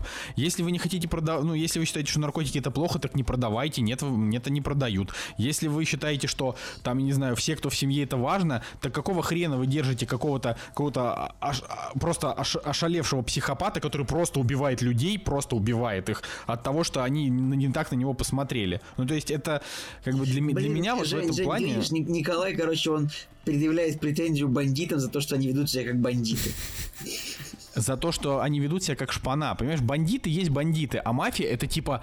То есть вот меня раздражает сам образ этих людей, которые как бы а, пытаются... То есть для меня это как портрет вот этого потерянного поколения, он меня очень печалит. То есть я смотрю и такой думаю, блин, они, получается, как бы завлекали к себе а, тем, что вот они это такой, э, э, значит, нелегальный джентльменский бизнес, да, но нелегальный джентльменский бизнес это как у э, МакКонахи в джентльменах, вот там реально вообще, на мой, на мой взгляд, все четко, самые настоящие джентльмены. Даже э, убийства, которые там были, они были случайные в основном, понимаешь? И вот, вот, вот этим чувакам, хоть они и бандиты, и преступники, к ним у меня есть симпатия, ну, она правда есть, ну, то есть ты, ты, ничего не можешь делать, потому что ты понимаешь, что они, они стильные, они клевые, они правда про семью, они правда про, э, про какую-то там дружбу. И вот тебе, пожалуйста, славные парни, где тебе бла-бла-бла говорят, а на самом деле просто, просто тупые гопники. Я ненавижу про гопников вообще кино, я не люблю романтизацию гопников. Э, и, и вот и все, да. Поэтому посмотри Донни Браско, потому что там все-таки история рассказывается от лица ФБРовца, который вписывается в эту тусовку, и вот он как раз а, отстаивает, пытается сохранить э, честь, достоинство и человеческое. Вот с этой точки, вот с этой точки зрения было интересно смотреть Донни Браско. Хорошо, я, я добавлю его. Я добавлю его в список. я добавлю прямо сейчас. А, вот, но пока, пока не готов. Мне просто, ну правда, как бы я не считал, насколько там талантливые Аль Пачино, там Роберт Де Ниро, но видеть вот эти вот их бандитские морды вот в этих вот мафиозных фильмах, где, а, где персонажи делают из фильма в фильм одни и те же действия, ну это уже просто невозможно. А, я говорю, скорее всего, я, я просто вот, зажрался. Я говорил, вот, вообще абсолютно то же самое я говорил, Э, когда ты ирландца смотрел, я говорю то, что ну это все уже миллиард раз было. Типа эти бандиты все. Хватит. Нет, смотри, у ирландца есть плюс, которого нет вот у всех вот этих вот фильмов. Хотя я как бы, опять же, если бы я посмотрел сначала, вот я сейчас, прям, смотрите, я меняю мнение, да. Если бы я сначала посмотрел а, «Славные парни», а потом «Ирландцы», я бы «Ирландцу» поставил бы 7. То есть вот я, я прям честно говорю. Но я «Ирландца» посмотрел перед этим, и в «Ирландце» есть, э, во-первых, Джо Пеши там клевый, то есть он э, не отбитый гопник, на которого смотреть неинтересно. Я не симпатизирую таким персонажем. А вот он такой прикольный старичок, э, у которого есть там авторитет. За этим хотя бы хоть как-то интересно наблюдать. Это раз. Во-вторых, в «Ирландце» совершенно гениальная концовка. То есть вот такую концовку у гангстерских фильмов я еще не видел. Она очень хорошая. Вот эта открытая дверь, вот это вот все. Ну, типа, камера Эу, отъезжает. Не спойлерите. Так а что там спойлерить? Ну, в смысле, там, там это... А, ты не смотрел? Так а что ты? ты же не смотрел. Нет, там просто, ну, типа, ирландец, его стоит посмотреть по нескольким причинам. Потому что, во-первых, Скорсезе дали карт-бланш, и просто интересно посмотреть, как, что случается, когда Скорсезе понесло, просто ради интереса. А, во-вторых, там, ну, типа, после, в последний раз в истории собирается вся эта тусовка вместе. Я, я не думаю, что они больше еще где-то снимутся, и это тоже ценно. И Джо Пеши первый раз там за 15 лет в кино. Вот. И э, то, что там, правда, конец классный. Ну, там, да его нет, там это не спойлер. То есть, э, как бы, там, ну, типа, просто главный герой проходит путь через всю свою жизнь, и как бы концовка это просто, типа, вот отъезжающая, отъезжающая камера, где вот он уже старый. И это, типа, неважно... Не что там показали, важно, как это показали. И, и вот ты сидишь и такой думаешь, блин, вот, вот здесь реально есть такое нравоучение в ирландце. Ну-ка, ну-ка. Такого ну-ка. правильного толка. Ну, типа о том, что е, чтобы ты как каким бы ты ни был крутым, что бы ты ни сделал в своей жизни, какие бы у тебя ни были достижения, э, ну, типа, когда ты там бандит, ты все равно, типа, остаешься один, и никому ты нахрен не нужен. Ну, это очень, очень так грубо, если говорить. Вот. А там, я не знаю, какие-нибудь фильмы типа там «Кокаин», «Лицо со шрамом», там, я не знаю, вот это вот «Славные парни», вот это все. Оно все просто заканчивается тем, что вот был бандит, там пока всех был не сдал. Бандитом, Или вот был бандит, пока умер. не умер. Ну, есть, да, ну, короче, ну его нафиг. Короче, Ладно, Колян, все, Николай, давай, рассказывай нам про совет. Сокола. Можешь пропускать ирландцев. Самые лучшие бандиты были в мультфильме про капитана Врунгеля, может, помните? Там мы бандито, гангстерито, всем известно знаменито. Ну, да и ладно. Я считаю, вот про бандитов все было сказано в сериале про капитана Врунгеля. Все, что было вот дальше, это уже, это уже вторично как бы. Ну что, Николай, давай, давай нам про Сокола расскажи, о том, а, то я что-то заболтался, готовы, да? вообще не это а, совершенно не, неожиданно для себя. Слушайте, Еще раз простите меня, пожалуйста, за этот словесный понос, правда. Да ладно, нормально. Так вот, это я не друзья... перед вами, это я перед слушателем. Вы-то ну, вы а вообще должны А я за слушателя ответил от тебя, что нормально. Я думаю, что никто не в обиде на тебя. Друзья, следующий фильм, о котором мы сегодня поговорим, это фильм, который называется «Арахисовый сокол». Ну, о нем, я думаю, что о нем вообще многие слышали, просто потому что фильм очень высокий рейтинг. А что же это такое? Ну, а, а, в общем, в главной роли Шайа Лабаф и Зак Гатсагин. То есть, тут важно сказать то, что а, Шайа Лабаф играет себя, обычного Шайа Лабафа, просто паренька-деревенщину. А Зак Гатсагин, он играет молодого человека с синдромом Дауна, и он сам и является человеком с синдромом Дауна. То есть, если вы смотрели последнюю церемонию Оскара, А, там вот они даже выходили вдвоем на сцену, а, где а, об- объявляли одну из номинаций. И даже был небольшой скандал, потому что, ну, за Гацагин, потому что он как бы долго читал, он говорил так, типа, и Оскар за лучшую мужскую роль второго плана отправляется. И в этот момент Шайа Лабаф, ну, типа, ну, посмеялся над ним, хотя очевидно, что они в хороших отношениях. И не то, чтобы он посмеялся, он так, типа, ну, просто если бы мы с Николаем Солнышко на сцене стояли, он бы что-то читал, мне бы тоже было смешно. Просто потому что, ну, черт, мы на сцене стоим, и второй чувак читает что-то. А эта самая интернет-публика восприняла довольно плохо этот момент. Можете посмотреть на YouTube, просто откройте Шайа Лабаф, э, Оскар 2020, Зак Гацагин. И, в общем, там можно посмотреть, что на самом деле Шалаваш ничего плохого не сделал, просто он, я бы сказал, он даже поддерживающе он улыбался. Вот. О чем же фильм? А, фильм о том, как встречаются деревенщина Шайа Лабаф, избежавший из э, дома престарелых ну, как сказать, дом престарелых? В общем, герой синдрома Дауна, он как бы находится под присмотром государства. Он находится в таком медицинском учреждении, которое... Ну, вот в американских фильмах так часто показывают дом престарелых. Хотя на самом деле, видимо, это ну, просто вот, вот учреждение. То есть он находится в, в больнице, он живет. Социальное учреждение он какое-то для таких. Да, вот, вот именно так. Он там живет, за ним ухаживают, но он, он там не нравится. И он все равно хочет сбежать. И в итоге он забегает, ну, на, на пятой минуте, это не спойлер. И они встречаются с Шай Лабафом. А Шай Лабаф это человек, который живет вот... Это все находится в Северной Каролине. А, там такой... Как сказать, это, это такое побережье. Вот посмотрите, находится Северная Каролина. Типа это э, такой прям вот самый вот восток Соединенных Штатов. Такой немножко реднековский штат. Но вот они находятся, в, они там находятся в таком как бы рыбацком, что ли, поселке, если можно так сказать, потому что Шай Лабаф, он является рыбаком, который перешел дорогу другим рыбакам. И у него там как бы, то есть начинаются такие бандитские терки, у них стандарт, стандартный фильм, вообще он в целом довольно клишированный. А, и вот они встречаются, то есть встречаются на пути, встречаются мальчик с синдромом Дауна и Шайлабаф, как бы пройдоха такой. Ураганная смесь. Но он тоже так он такой, ну, он такой пройдоха, такой, знаете, короче говоря, это фильм, это «Человек дождя», по большому счету, просто 30 лет спустя. Тоже так. Вы, да, подожди, вот мне, мне сейчас, меня больше всего интересует, а как, а как вообще можно заставить э, человека с синдромом Дауна хорошо сыграть. Ну, в том плане, что вот как он смотрится в кадре. Прекрасно смотрится в кадре. На самом деле, можно даже поверить, что можно было бы даже поверить, что на самом деле вот молодой человек, который... Я не могу назвать его актером, потому что это его первая роль, я не знаю, единственная, не единственная, но... И, скорее всего, последняя, да. Да, вот ну. э, поэтому я называю его молодым человеком, потому что ну, он, он прикольный, он хороший. Даже можно было бы поверить, то, что он на самом деле не болеет, он просто играет, потому что, ну, там это вот... Э, ну, он выглядит, не знаю, условно, как Дастин Хоффман в фильме «Человек дождя». Вот он же, очень, он же великолепно сыграл, он же получил Оскар, да, но он же здоровый. И этот человек, он тоже, как бы, он, конечно, вот на фото, если его смотреть, он выглядит, да, вот видно, что он немножечко, немножечко болен, но вот он, он в фильме смотрится хорошо. Даже прекрасно играет, вообще великолепно.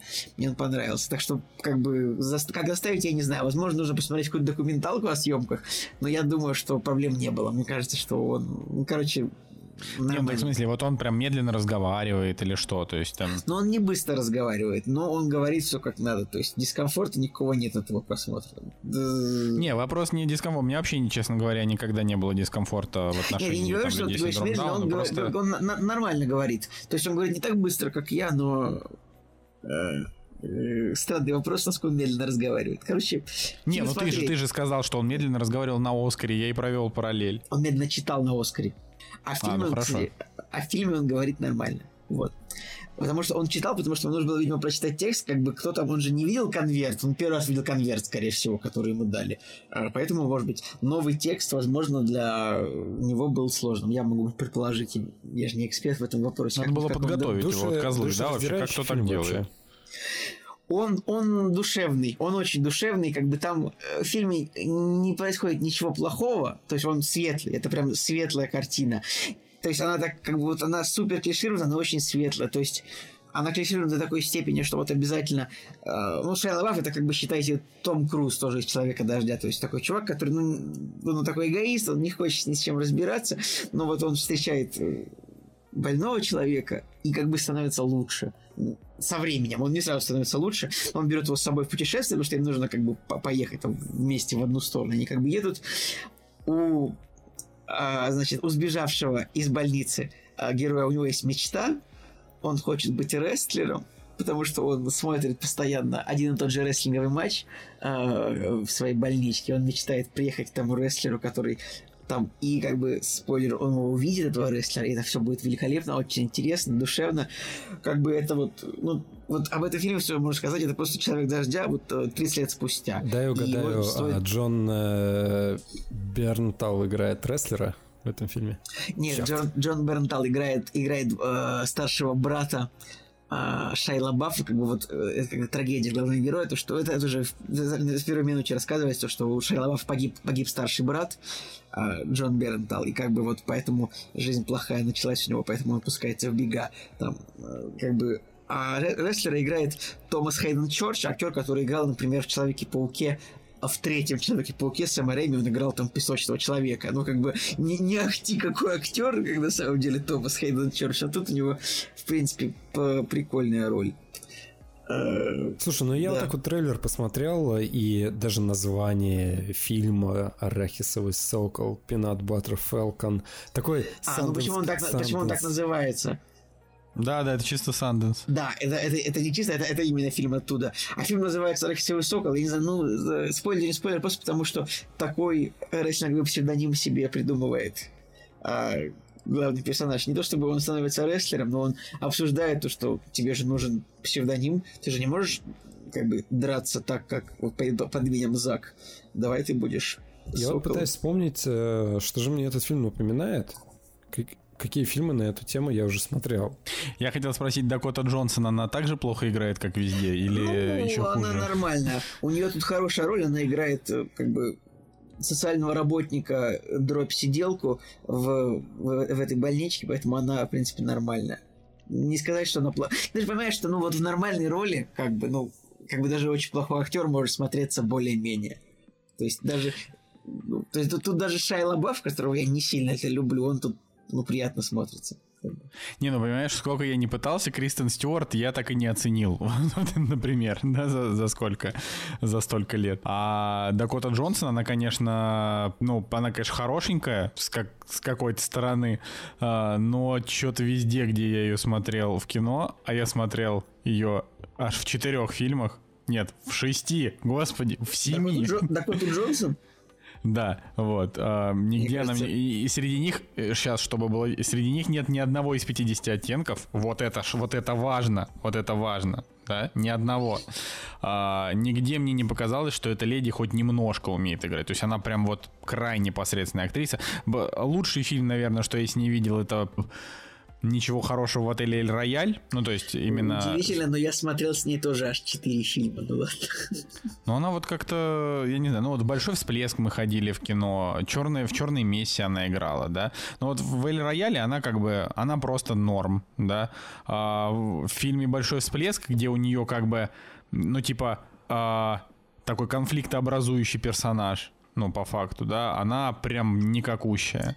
Ладно, ну, и я так думаю, далее. что общем, не, знаю. не супер, не, не, не ахти как интересно, наверное, обсуждать карьеру Дакоты Джонсон, все у нее в порядке будет. А что сказать, ребята? Наверное, фильм стоит посмотреть. Он есть на кинопоиске, тем более по подписочке Яндекс Плюс. Собственно, там я его посмотрел совершенно законно.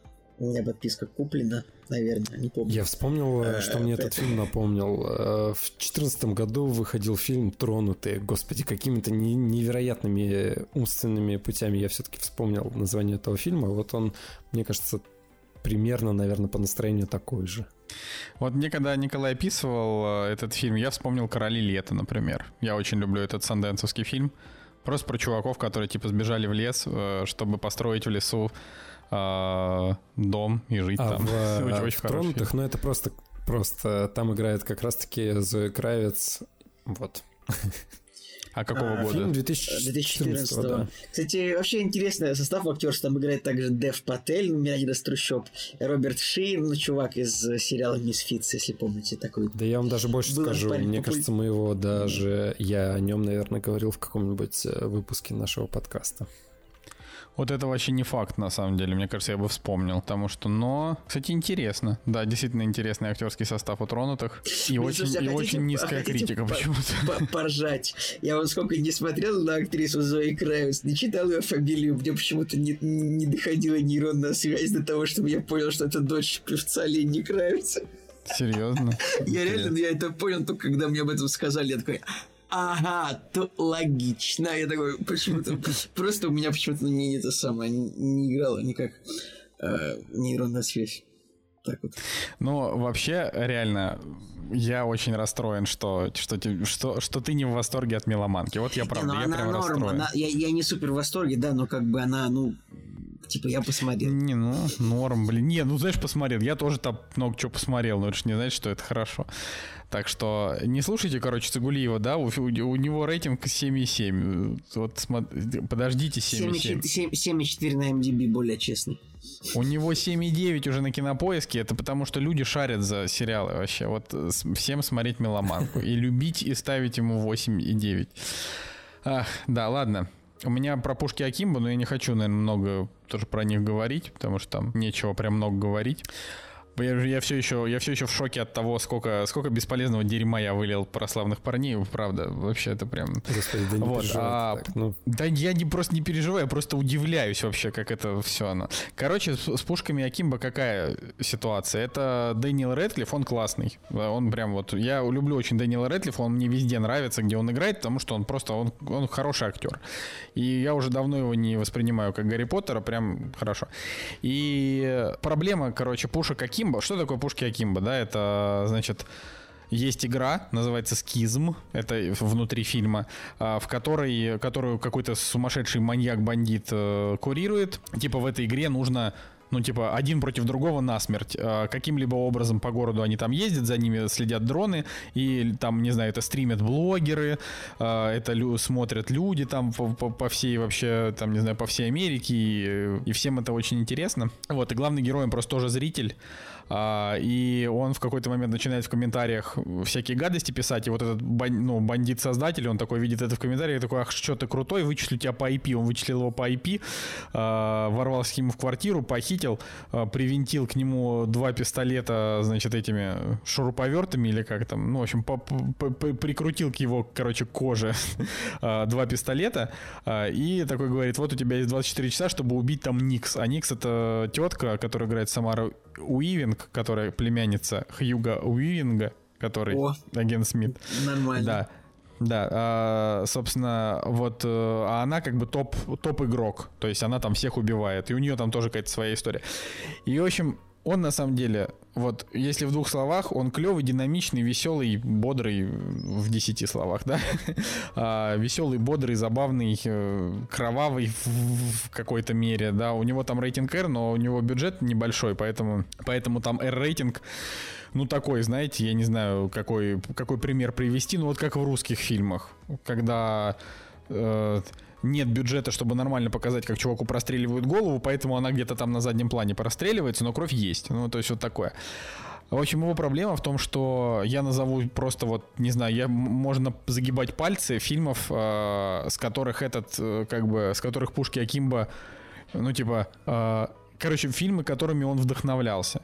И он просто не Блин, мне привнес вообще ничего кажется, что нового. это, что это адреналин какой-то. Нет, похоже, нет, нет, нет. Это, короче, адреналин, это геймер, Скотт Пилигрим, нерв, э, там, не знаю, ну все, и на, на этом, на этом у меня закончились сравнения. На самом деле, на самом деле их очень много. То есть э, у него это, а, хардкор, это пристрели их. Хардкор это Найшулера, да, например, фильм. Вот и и вот эти вот все вот эти все, все фильмы, они просто лучше, ну, не считая хардкор. Хардкор этого Ильи Найшуллера, на мой взгляд, не очень хороший фильм. Э, крайне слабый и по сценарию, по постановке он тоже не супер впечатляющий, как по мне. А, но, допустим, фанатов там у него много. А, Пушки Акимбо, он прикольный, яркий, с хорошим монтажом, с... такой даже немножечко комиксный, но он даже не вторичный, это просто он десятиричный. То есть вы его посмотрите, получите, скорее всего, от него удовольствие, потому что там ни до чего не докопаться. Но его даже советовать как-то странно, потому что если, вот если вы все фильмы, что я э, перед этим назвал, вот вы их уже посмотрели, тогда можно смотреть. А если нет, тогда Николай, лучше потратить свое время на те Вот фильмы. все, все те фильмы, которые у него написаны в похожих, вот э, Адреналин, Геймер, Скотт Пилигрим, Пристрели, Хардкор, я все видел, короче. Ужасно. Ну вот, я, смотрю Николай, одно, ты- я смотрю одно дерьмо, судя по всему. Не, ну это вот я так скажу, ну геймер, конечно, это паршивая хрень. Вот это вот правда. То есть один из худших фильмов, что я видел, наверное, с Джерардом Батлером. Ну, то есть это прям вот прям плохо. А, но.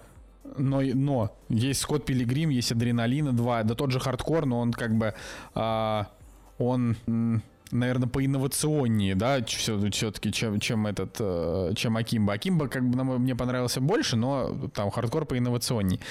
А, Нерв, это вот фильм был в 2016 году про тоже молодежь, которые ночью, типа, играют в игру, которая тоже немножко опасна для жизни, но там он такой более романтичный, такой, ну, то есть там он не про кровь, там он просто про такую любовную историю, но немножко остросюжетно, да. Вот здесь, здесь как бы вообще пофигу, то есть тут просто абсолютно а, никаких как бы никаких тормозов в этом плане у фильма нет, там а, там смешные шутки про веганов, про то, как он не может сходить в туалет, потому что у него пистолеты к рукам прикручены. Ну, то есть Слушай, вот, меня вот знаешь, такое. что больше интересует? Вот я посмотрел трейлер, и мне интересно, в трейлере все самые смачные моменты показаны, потому что, ну, явно у фильма ма- не- небольшой бюджет, и вот если есть ли что-то, что есть еще за трейлером у этого фильма? Я, во-первых, не смотрел трейлер фильма, потому что, ну, типа, я не хочу. Но даже вот пока мы говорим, и я, допустим, его, его проматываю, фильм а, в плане экшена, он прям забойный. То есть вот там прям его много. Ты э, как раз его нет, и вот ты в это время передыхаешь, потому что тебе не нужно больше экшена. А это, конечно, не Джон Уик вообще ни разу. То есть вот если мы берем э, Джона Уика как эталонный экшн-фильм без, э, как бы это сказать, без огромных спецэффектов. Не, чувак, да? давай так. М, Рейд. Вот чтобы тебе не... Я бы... Ну, я просто, ребят, блин, я рейд- быть, ребят, мне кажется, я не судья, люблю рейд. судья, Д- судья Дред там лучше. Не-не-не, Судья Дред, берем- судья Дред, он весь на зеленый, на Если зеленом мы не этом. берем там бюджет, все-таки там у Джона Уика, наверное, миллионов 20 был бюджет. Миллионов 20 это маленький Ну бюджет. да, но я не думаю, что у Пушика Кимба тоже 20 миллионов бюджет, если честно. Вот, по-моему, у первого рейда сколько там было? Ну, дай бог, миллион два, наверное, если. Смотри, ну, как бы рейд все-таки, если ты его пересмотришь, потому что, я просто помню, он менее зрелищный, нет, он менее событийный, чем, а. Я- чем Джон Уик, например. Вот так вот, менее событийный. То есть там, поэтому я, я меряю Джоном Уиком чисто потому, что а, в Джонни Уике практически не заканчивается экшен, особенно во второй части, да, там уже Так во просто... второй бюджет А вот, а, ну да, и бюджет больше. Ну, короче, вот в Акимбо там, там вот, там его также много. То есть там, а, типа, в конце там такая мощная перестрелка, а, посреди фильма там просто есть перестрелки, которые там встречаются, но в основном там, там динамика за счет того, что он все время куда-то бегает, а, и с ним все время что-то происходит, а монтаж он такой клиповый, а, поэтому... Плохой. То есть монтаж говно. Правильно я понимаю? Нет, почему? Клиповый монтаж, он, он, он плохо, когда это серьезный фильм про противостояние двух титанов, которые люди ждали годами. Это ты про Бэтмена, ты сейчас намекаешь на, на что? На... Битва э, титанов. Почему на битву титанов? Нет, он Я на, виду, на он Бэтмена в против Супермена. против Супермена, но я хотел пошутить, но я не, не смог вспомнить вовремя, как назывался фильм «Первый мститель противостояния». Ну ладно. Ну, короче, да, но, то есть вот э, одно, одно дело это, когда у Снайдера. Ну, короче, а, я, я не вижу причин не смотреть этот фильм, если вы уже смотрели все те, что на него похожи. Если нет, сначала посмотрите их, потому что они, ну, там получше. Но он, правда, прикольный. Э, Он просто, просто вам ничего нового не даст. А, но на нем невозможно заскучать. То есть он постоянно, там постоянно что-то происходит. Ты его включил, вот с, первого до, с первой до последней минуты а, он там то бегает, то прыгает, то что-то пишет. И там, главное, говорю, там вот монтаж, там очень много всяких ярких элементов, там разделение картинки, ну вот какие-то такие штуки. А, и это, ну, типа, это создает ощущение движухи, даже когда там нет перестрелок. Поэтому, на, вот, на мой взгляд, я не знаю, кто там режиссер Джейсон Ли Хауден, вот я сейчас открываю, человек, который до этого Короче, фильма да, вот снял фильм подойти. «Смертельный оргазм». оргазм». Спасибо ему за то, что он снял «Пушки Акимбы», потому что благодаря этому фильму я посмотрел трейлер а, вот этого фильма 2015 года про фильм про Death Metal вообще. очень круто, очень круто, я думаю. Смертельный Да, да, оргазм? да. Я такой, так, надо, надо посмотреть. Блин, вообще э, у- у- у- удивительно, конечно. Но, кстати, у смертельного оргазма очень хорошая критика, я смотрю. это, это да. Вот. Чё- что обидно, да, касаемо Пушика Кимба, это то, что у него концовка, ну, типа, с, э, как бы с намеком на сиквел, но фильм вышел вот когда начала, началась, э, значит, а, началось повальное закрытие кинотеатров, и он просто не успел вообще нигде ничего собрать, никаких денег. И настолько, видимо, у него все плохо, что его отдают не за деньги, ну, там, в онлайн-кинотеатрах. Обычно все новинки, они сначала идут там за бабло, а потом какие-то из них, там, эти онлайн-кинотеатры выкупают себе для, для, для коллекции в подписку. А этот сразу попал, то есть это по, по факту это буквально премьера только что, но она сразу попала в, в подписку без, там, без покупки, ну, типа... ну, Ну, понятно, я просто да. да, пытаюсь, пытаюсь мысль сфор- сформулировать, что это, это, это говорит явно о том, что у создателей на него а, небольшие надежды были. Блин, пацаны, Вот. ну реально, короче, «Смертельный оргазм», может, и плохой фильм, но трейлер, блин, очень круто сделан. Вот Женя, вместо того, чтобы с нами разговаривать, трейлеры сидишь, я и ну, бы- разговариваю. Ну ладно, я слушаю и э, смотрю трейлер.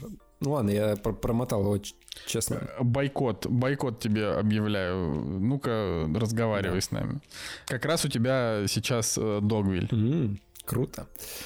А, на самом деле с Догвилем история такая. А, я его посмотрел еще две недели назад, и э, так как у меня была неделя просто какого-то марафона кинопросмотров, как-то очень странно, что мы решили не разговаривать про Догвиль и пропустили его.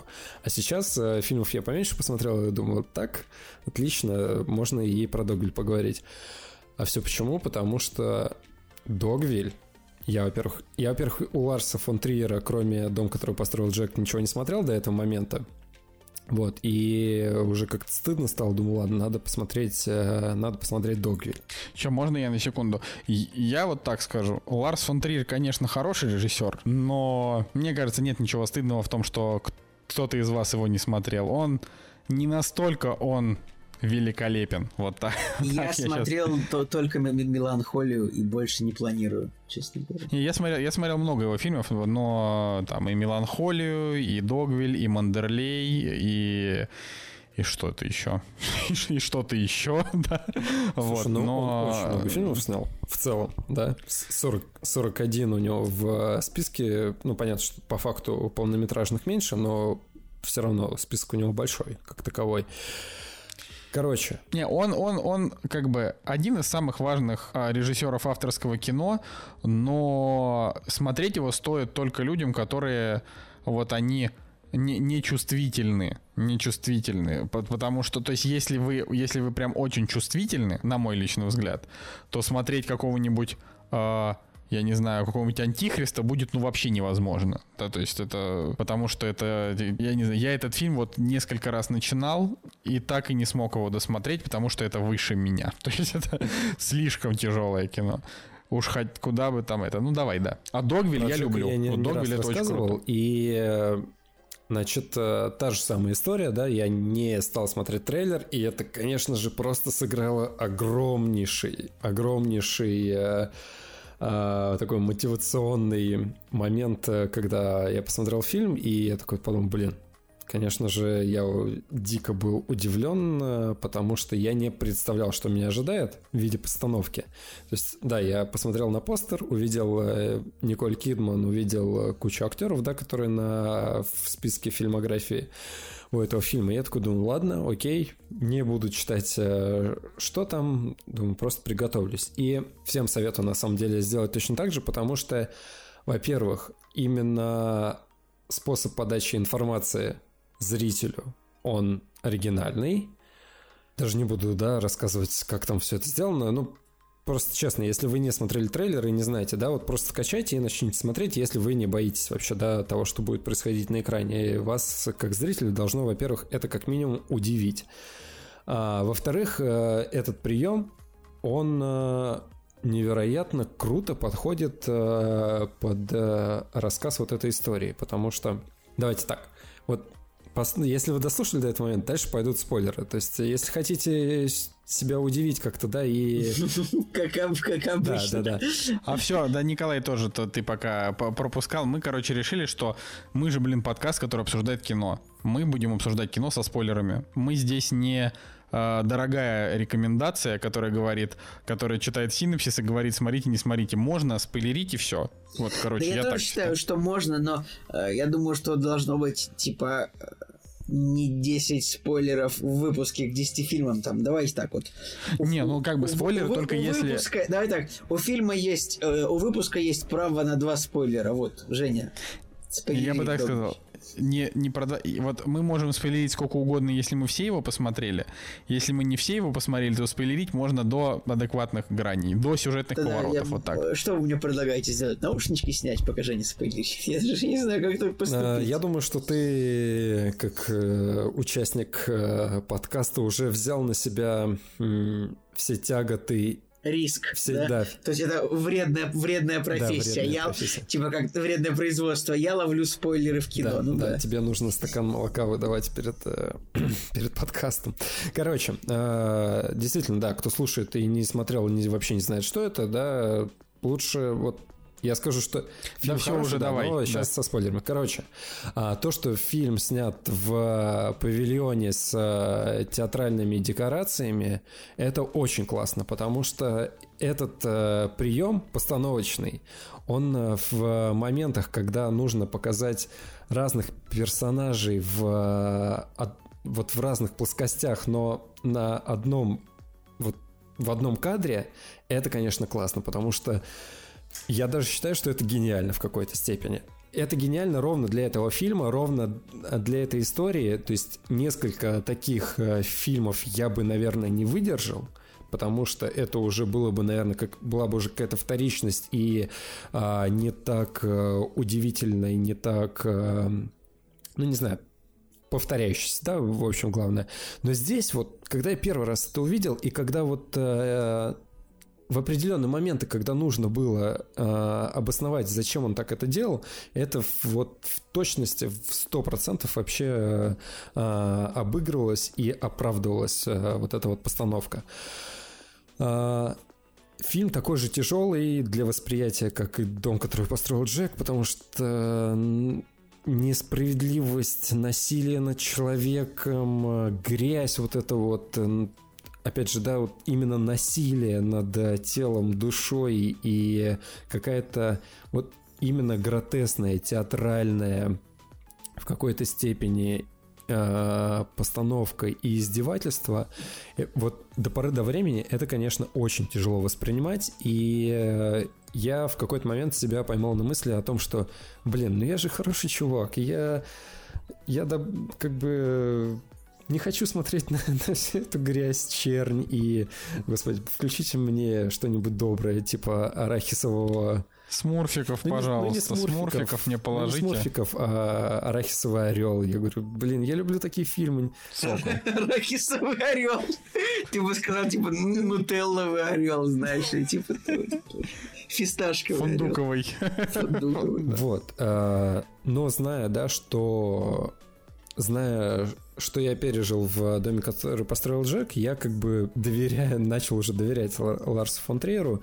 И именно в конце, когда происходит развязка, а, есть офигенное чувство облегчения, какое-то очищение от всего того, что вот я до этого только что посмотрел, и понимание, зачем мне всю эту жесть сейчас только что рассказ... рассказали. Ну, ну, вообще, на самом деле, Догвиль, он как бы тяжелый фильм, но он не такой тяжелый, там, как «Дом, который, который построил Джек».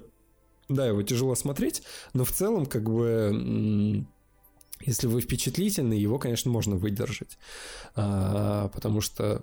Но мне кажется, что самая жесть в Ларсе фон Триере это типа там последние три минуты. Все остальное, а, оно это как бы тяжело, но терпимо. Да, но вот. а, для меня вот как раз-таки концовка, она оказалась именно, вот я, я досмотрел, да, вот до последних вот этих трех минут, когда фильм заканчивался, и я понимаю, я просто как зритель понимаю, и это очень важно, да, зачем, э, зачем просто вообще он снимает это кино. А здесь мы возвращаемся к обычной, э, к обычной простой теме, истине, библейские мотивы, мать его, да, которые в каждом, э, ну, во многих фильмах проскакивают, но здесь просто вот что отличает, опять же, да, возвращаясь к разговору о гениальности, может быть, и не гениальности, здесь э, все эти библейские мотивы, истории, э, да, для чего это все было снято, здесь это все-таки сделано гениально, да, и с точки зрения подачи, и с точки зрения того, как это подведено, как эти все символы сыграли в одной или другой степени. С одной стороны, кажется банально, да, когда там собака, там имя собаки Моисей, там есть еще несколько каких-нибудь библейских имен, да, и ты как бы постепенно-постепенно вот эту цепочку начинаешь э, Э, весь этот пазл собирать, да, но в конце все-таки вот э, Догвиль раскрывается. И именно здесь я понял, что, блин, вот я посмотрел два фильма Ларса фон Триера, да, мне было тяжело, но какое же я испытал невероятное чувство вот искусства, да, э, именно Слушай, ну, видимо, видимо, это просто прям твое на 100%. Да не, я, так значит, я и говорю, я тебе... говорю, что мне тяжело было смотреть фильм. Я думал, блин, ну, ну, ну за, за что? Не, ну тяжело так никому не тяжело. В смысле, не бывает такого, чтобы фильмы Ларса фон Триера, если они не должны быть тяжелыми, их смотреть не тяжело. В Ларсе фон Триере там, извините, женщина себе того этого. Того этого. Ну давай, без спойлеров. Не, ну там просто... Я к тому, что а, как бы физически физически, а, наверное, Антихриста смотреть тяжелее всего будет. Я не, я не знаю, как бы дом, который построил Джек, я все не могу себя заставить, потому что там детей убивают, я как бы не вот, ну, мне тяжеловато такое. Но я заставлю себя и посмотрю это. Вот. Э, но Антихрист это прям, прям нет. Я не знаю вообще, это, это нужно очень, очень как-то вот себя в руках держать, чтобы его спокойно посмотреть, потому что очень тяжело. Вот. Но вообще он претенциозный да, до ужаса. Про, про синопсис вот немножко расскажем этого фильма, а то я все о своих впечатлениях. В общем, э, история такая. Э, молодая девушка э, сбегает от гангстеров, да, той темы, которую мы любим, и она попадает Подожди, мы любим гангстеров или сбегающих девушек? Мы любим в кавычках тему гангстеров. вот. Она сбегает от от них, да, нам показывается, нам даже не показывается, да, мы слышим выстрелы, и просто вот девушка попадает в вот в этот город, этот маленький-маленький городок, где живут там, дай бог, 20 человек, вот, и она у них пытается найти э, убежище, да, потому что ей некуда деваться, полиция ищет, гангстеры ищут, и она в, вот застревает вот в этом городочке, и здесь начинается вот такая можно сказать, остро-социальная тема, да, когда они э, решают оставаться э, чужестранки или нет, да, и э, что она, для чего она им полезна, они дают ей работу, и постепенно-постепенно э, она начинает, они, все жители начинают над ней так или иначе измываться, проявлять свои там слабости, грехи и так далее. И а, вот на этом моменте кажется, да, для чего вообще все это снято, зачем это и так далее, и так далее. Но опять же, да, повторюсь, э, когда наступает концовка, все эти раскрываются все эти библейские мотивы, становится, конечно, даются ответы на вопросы.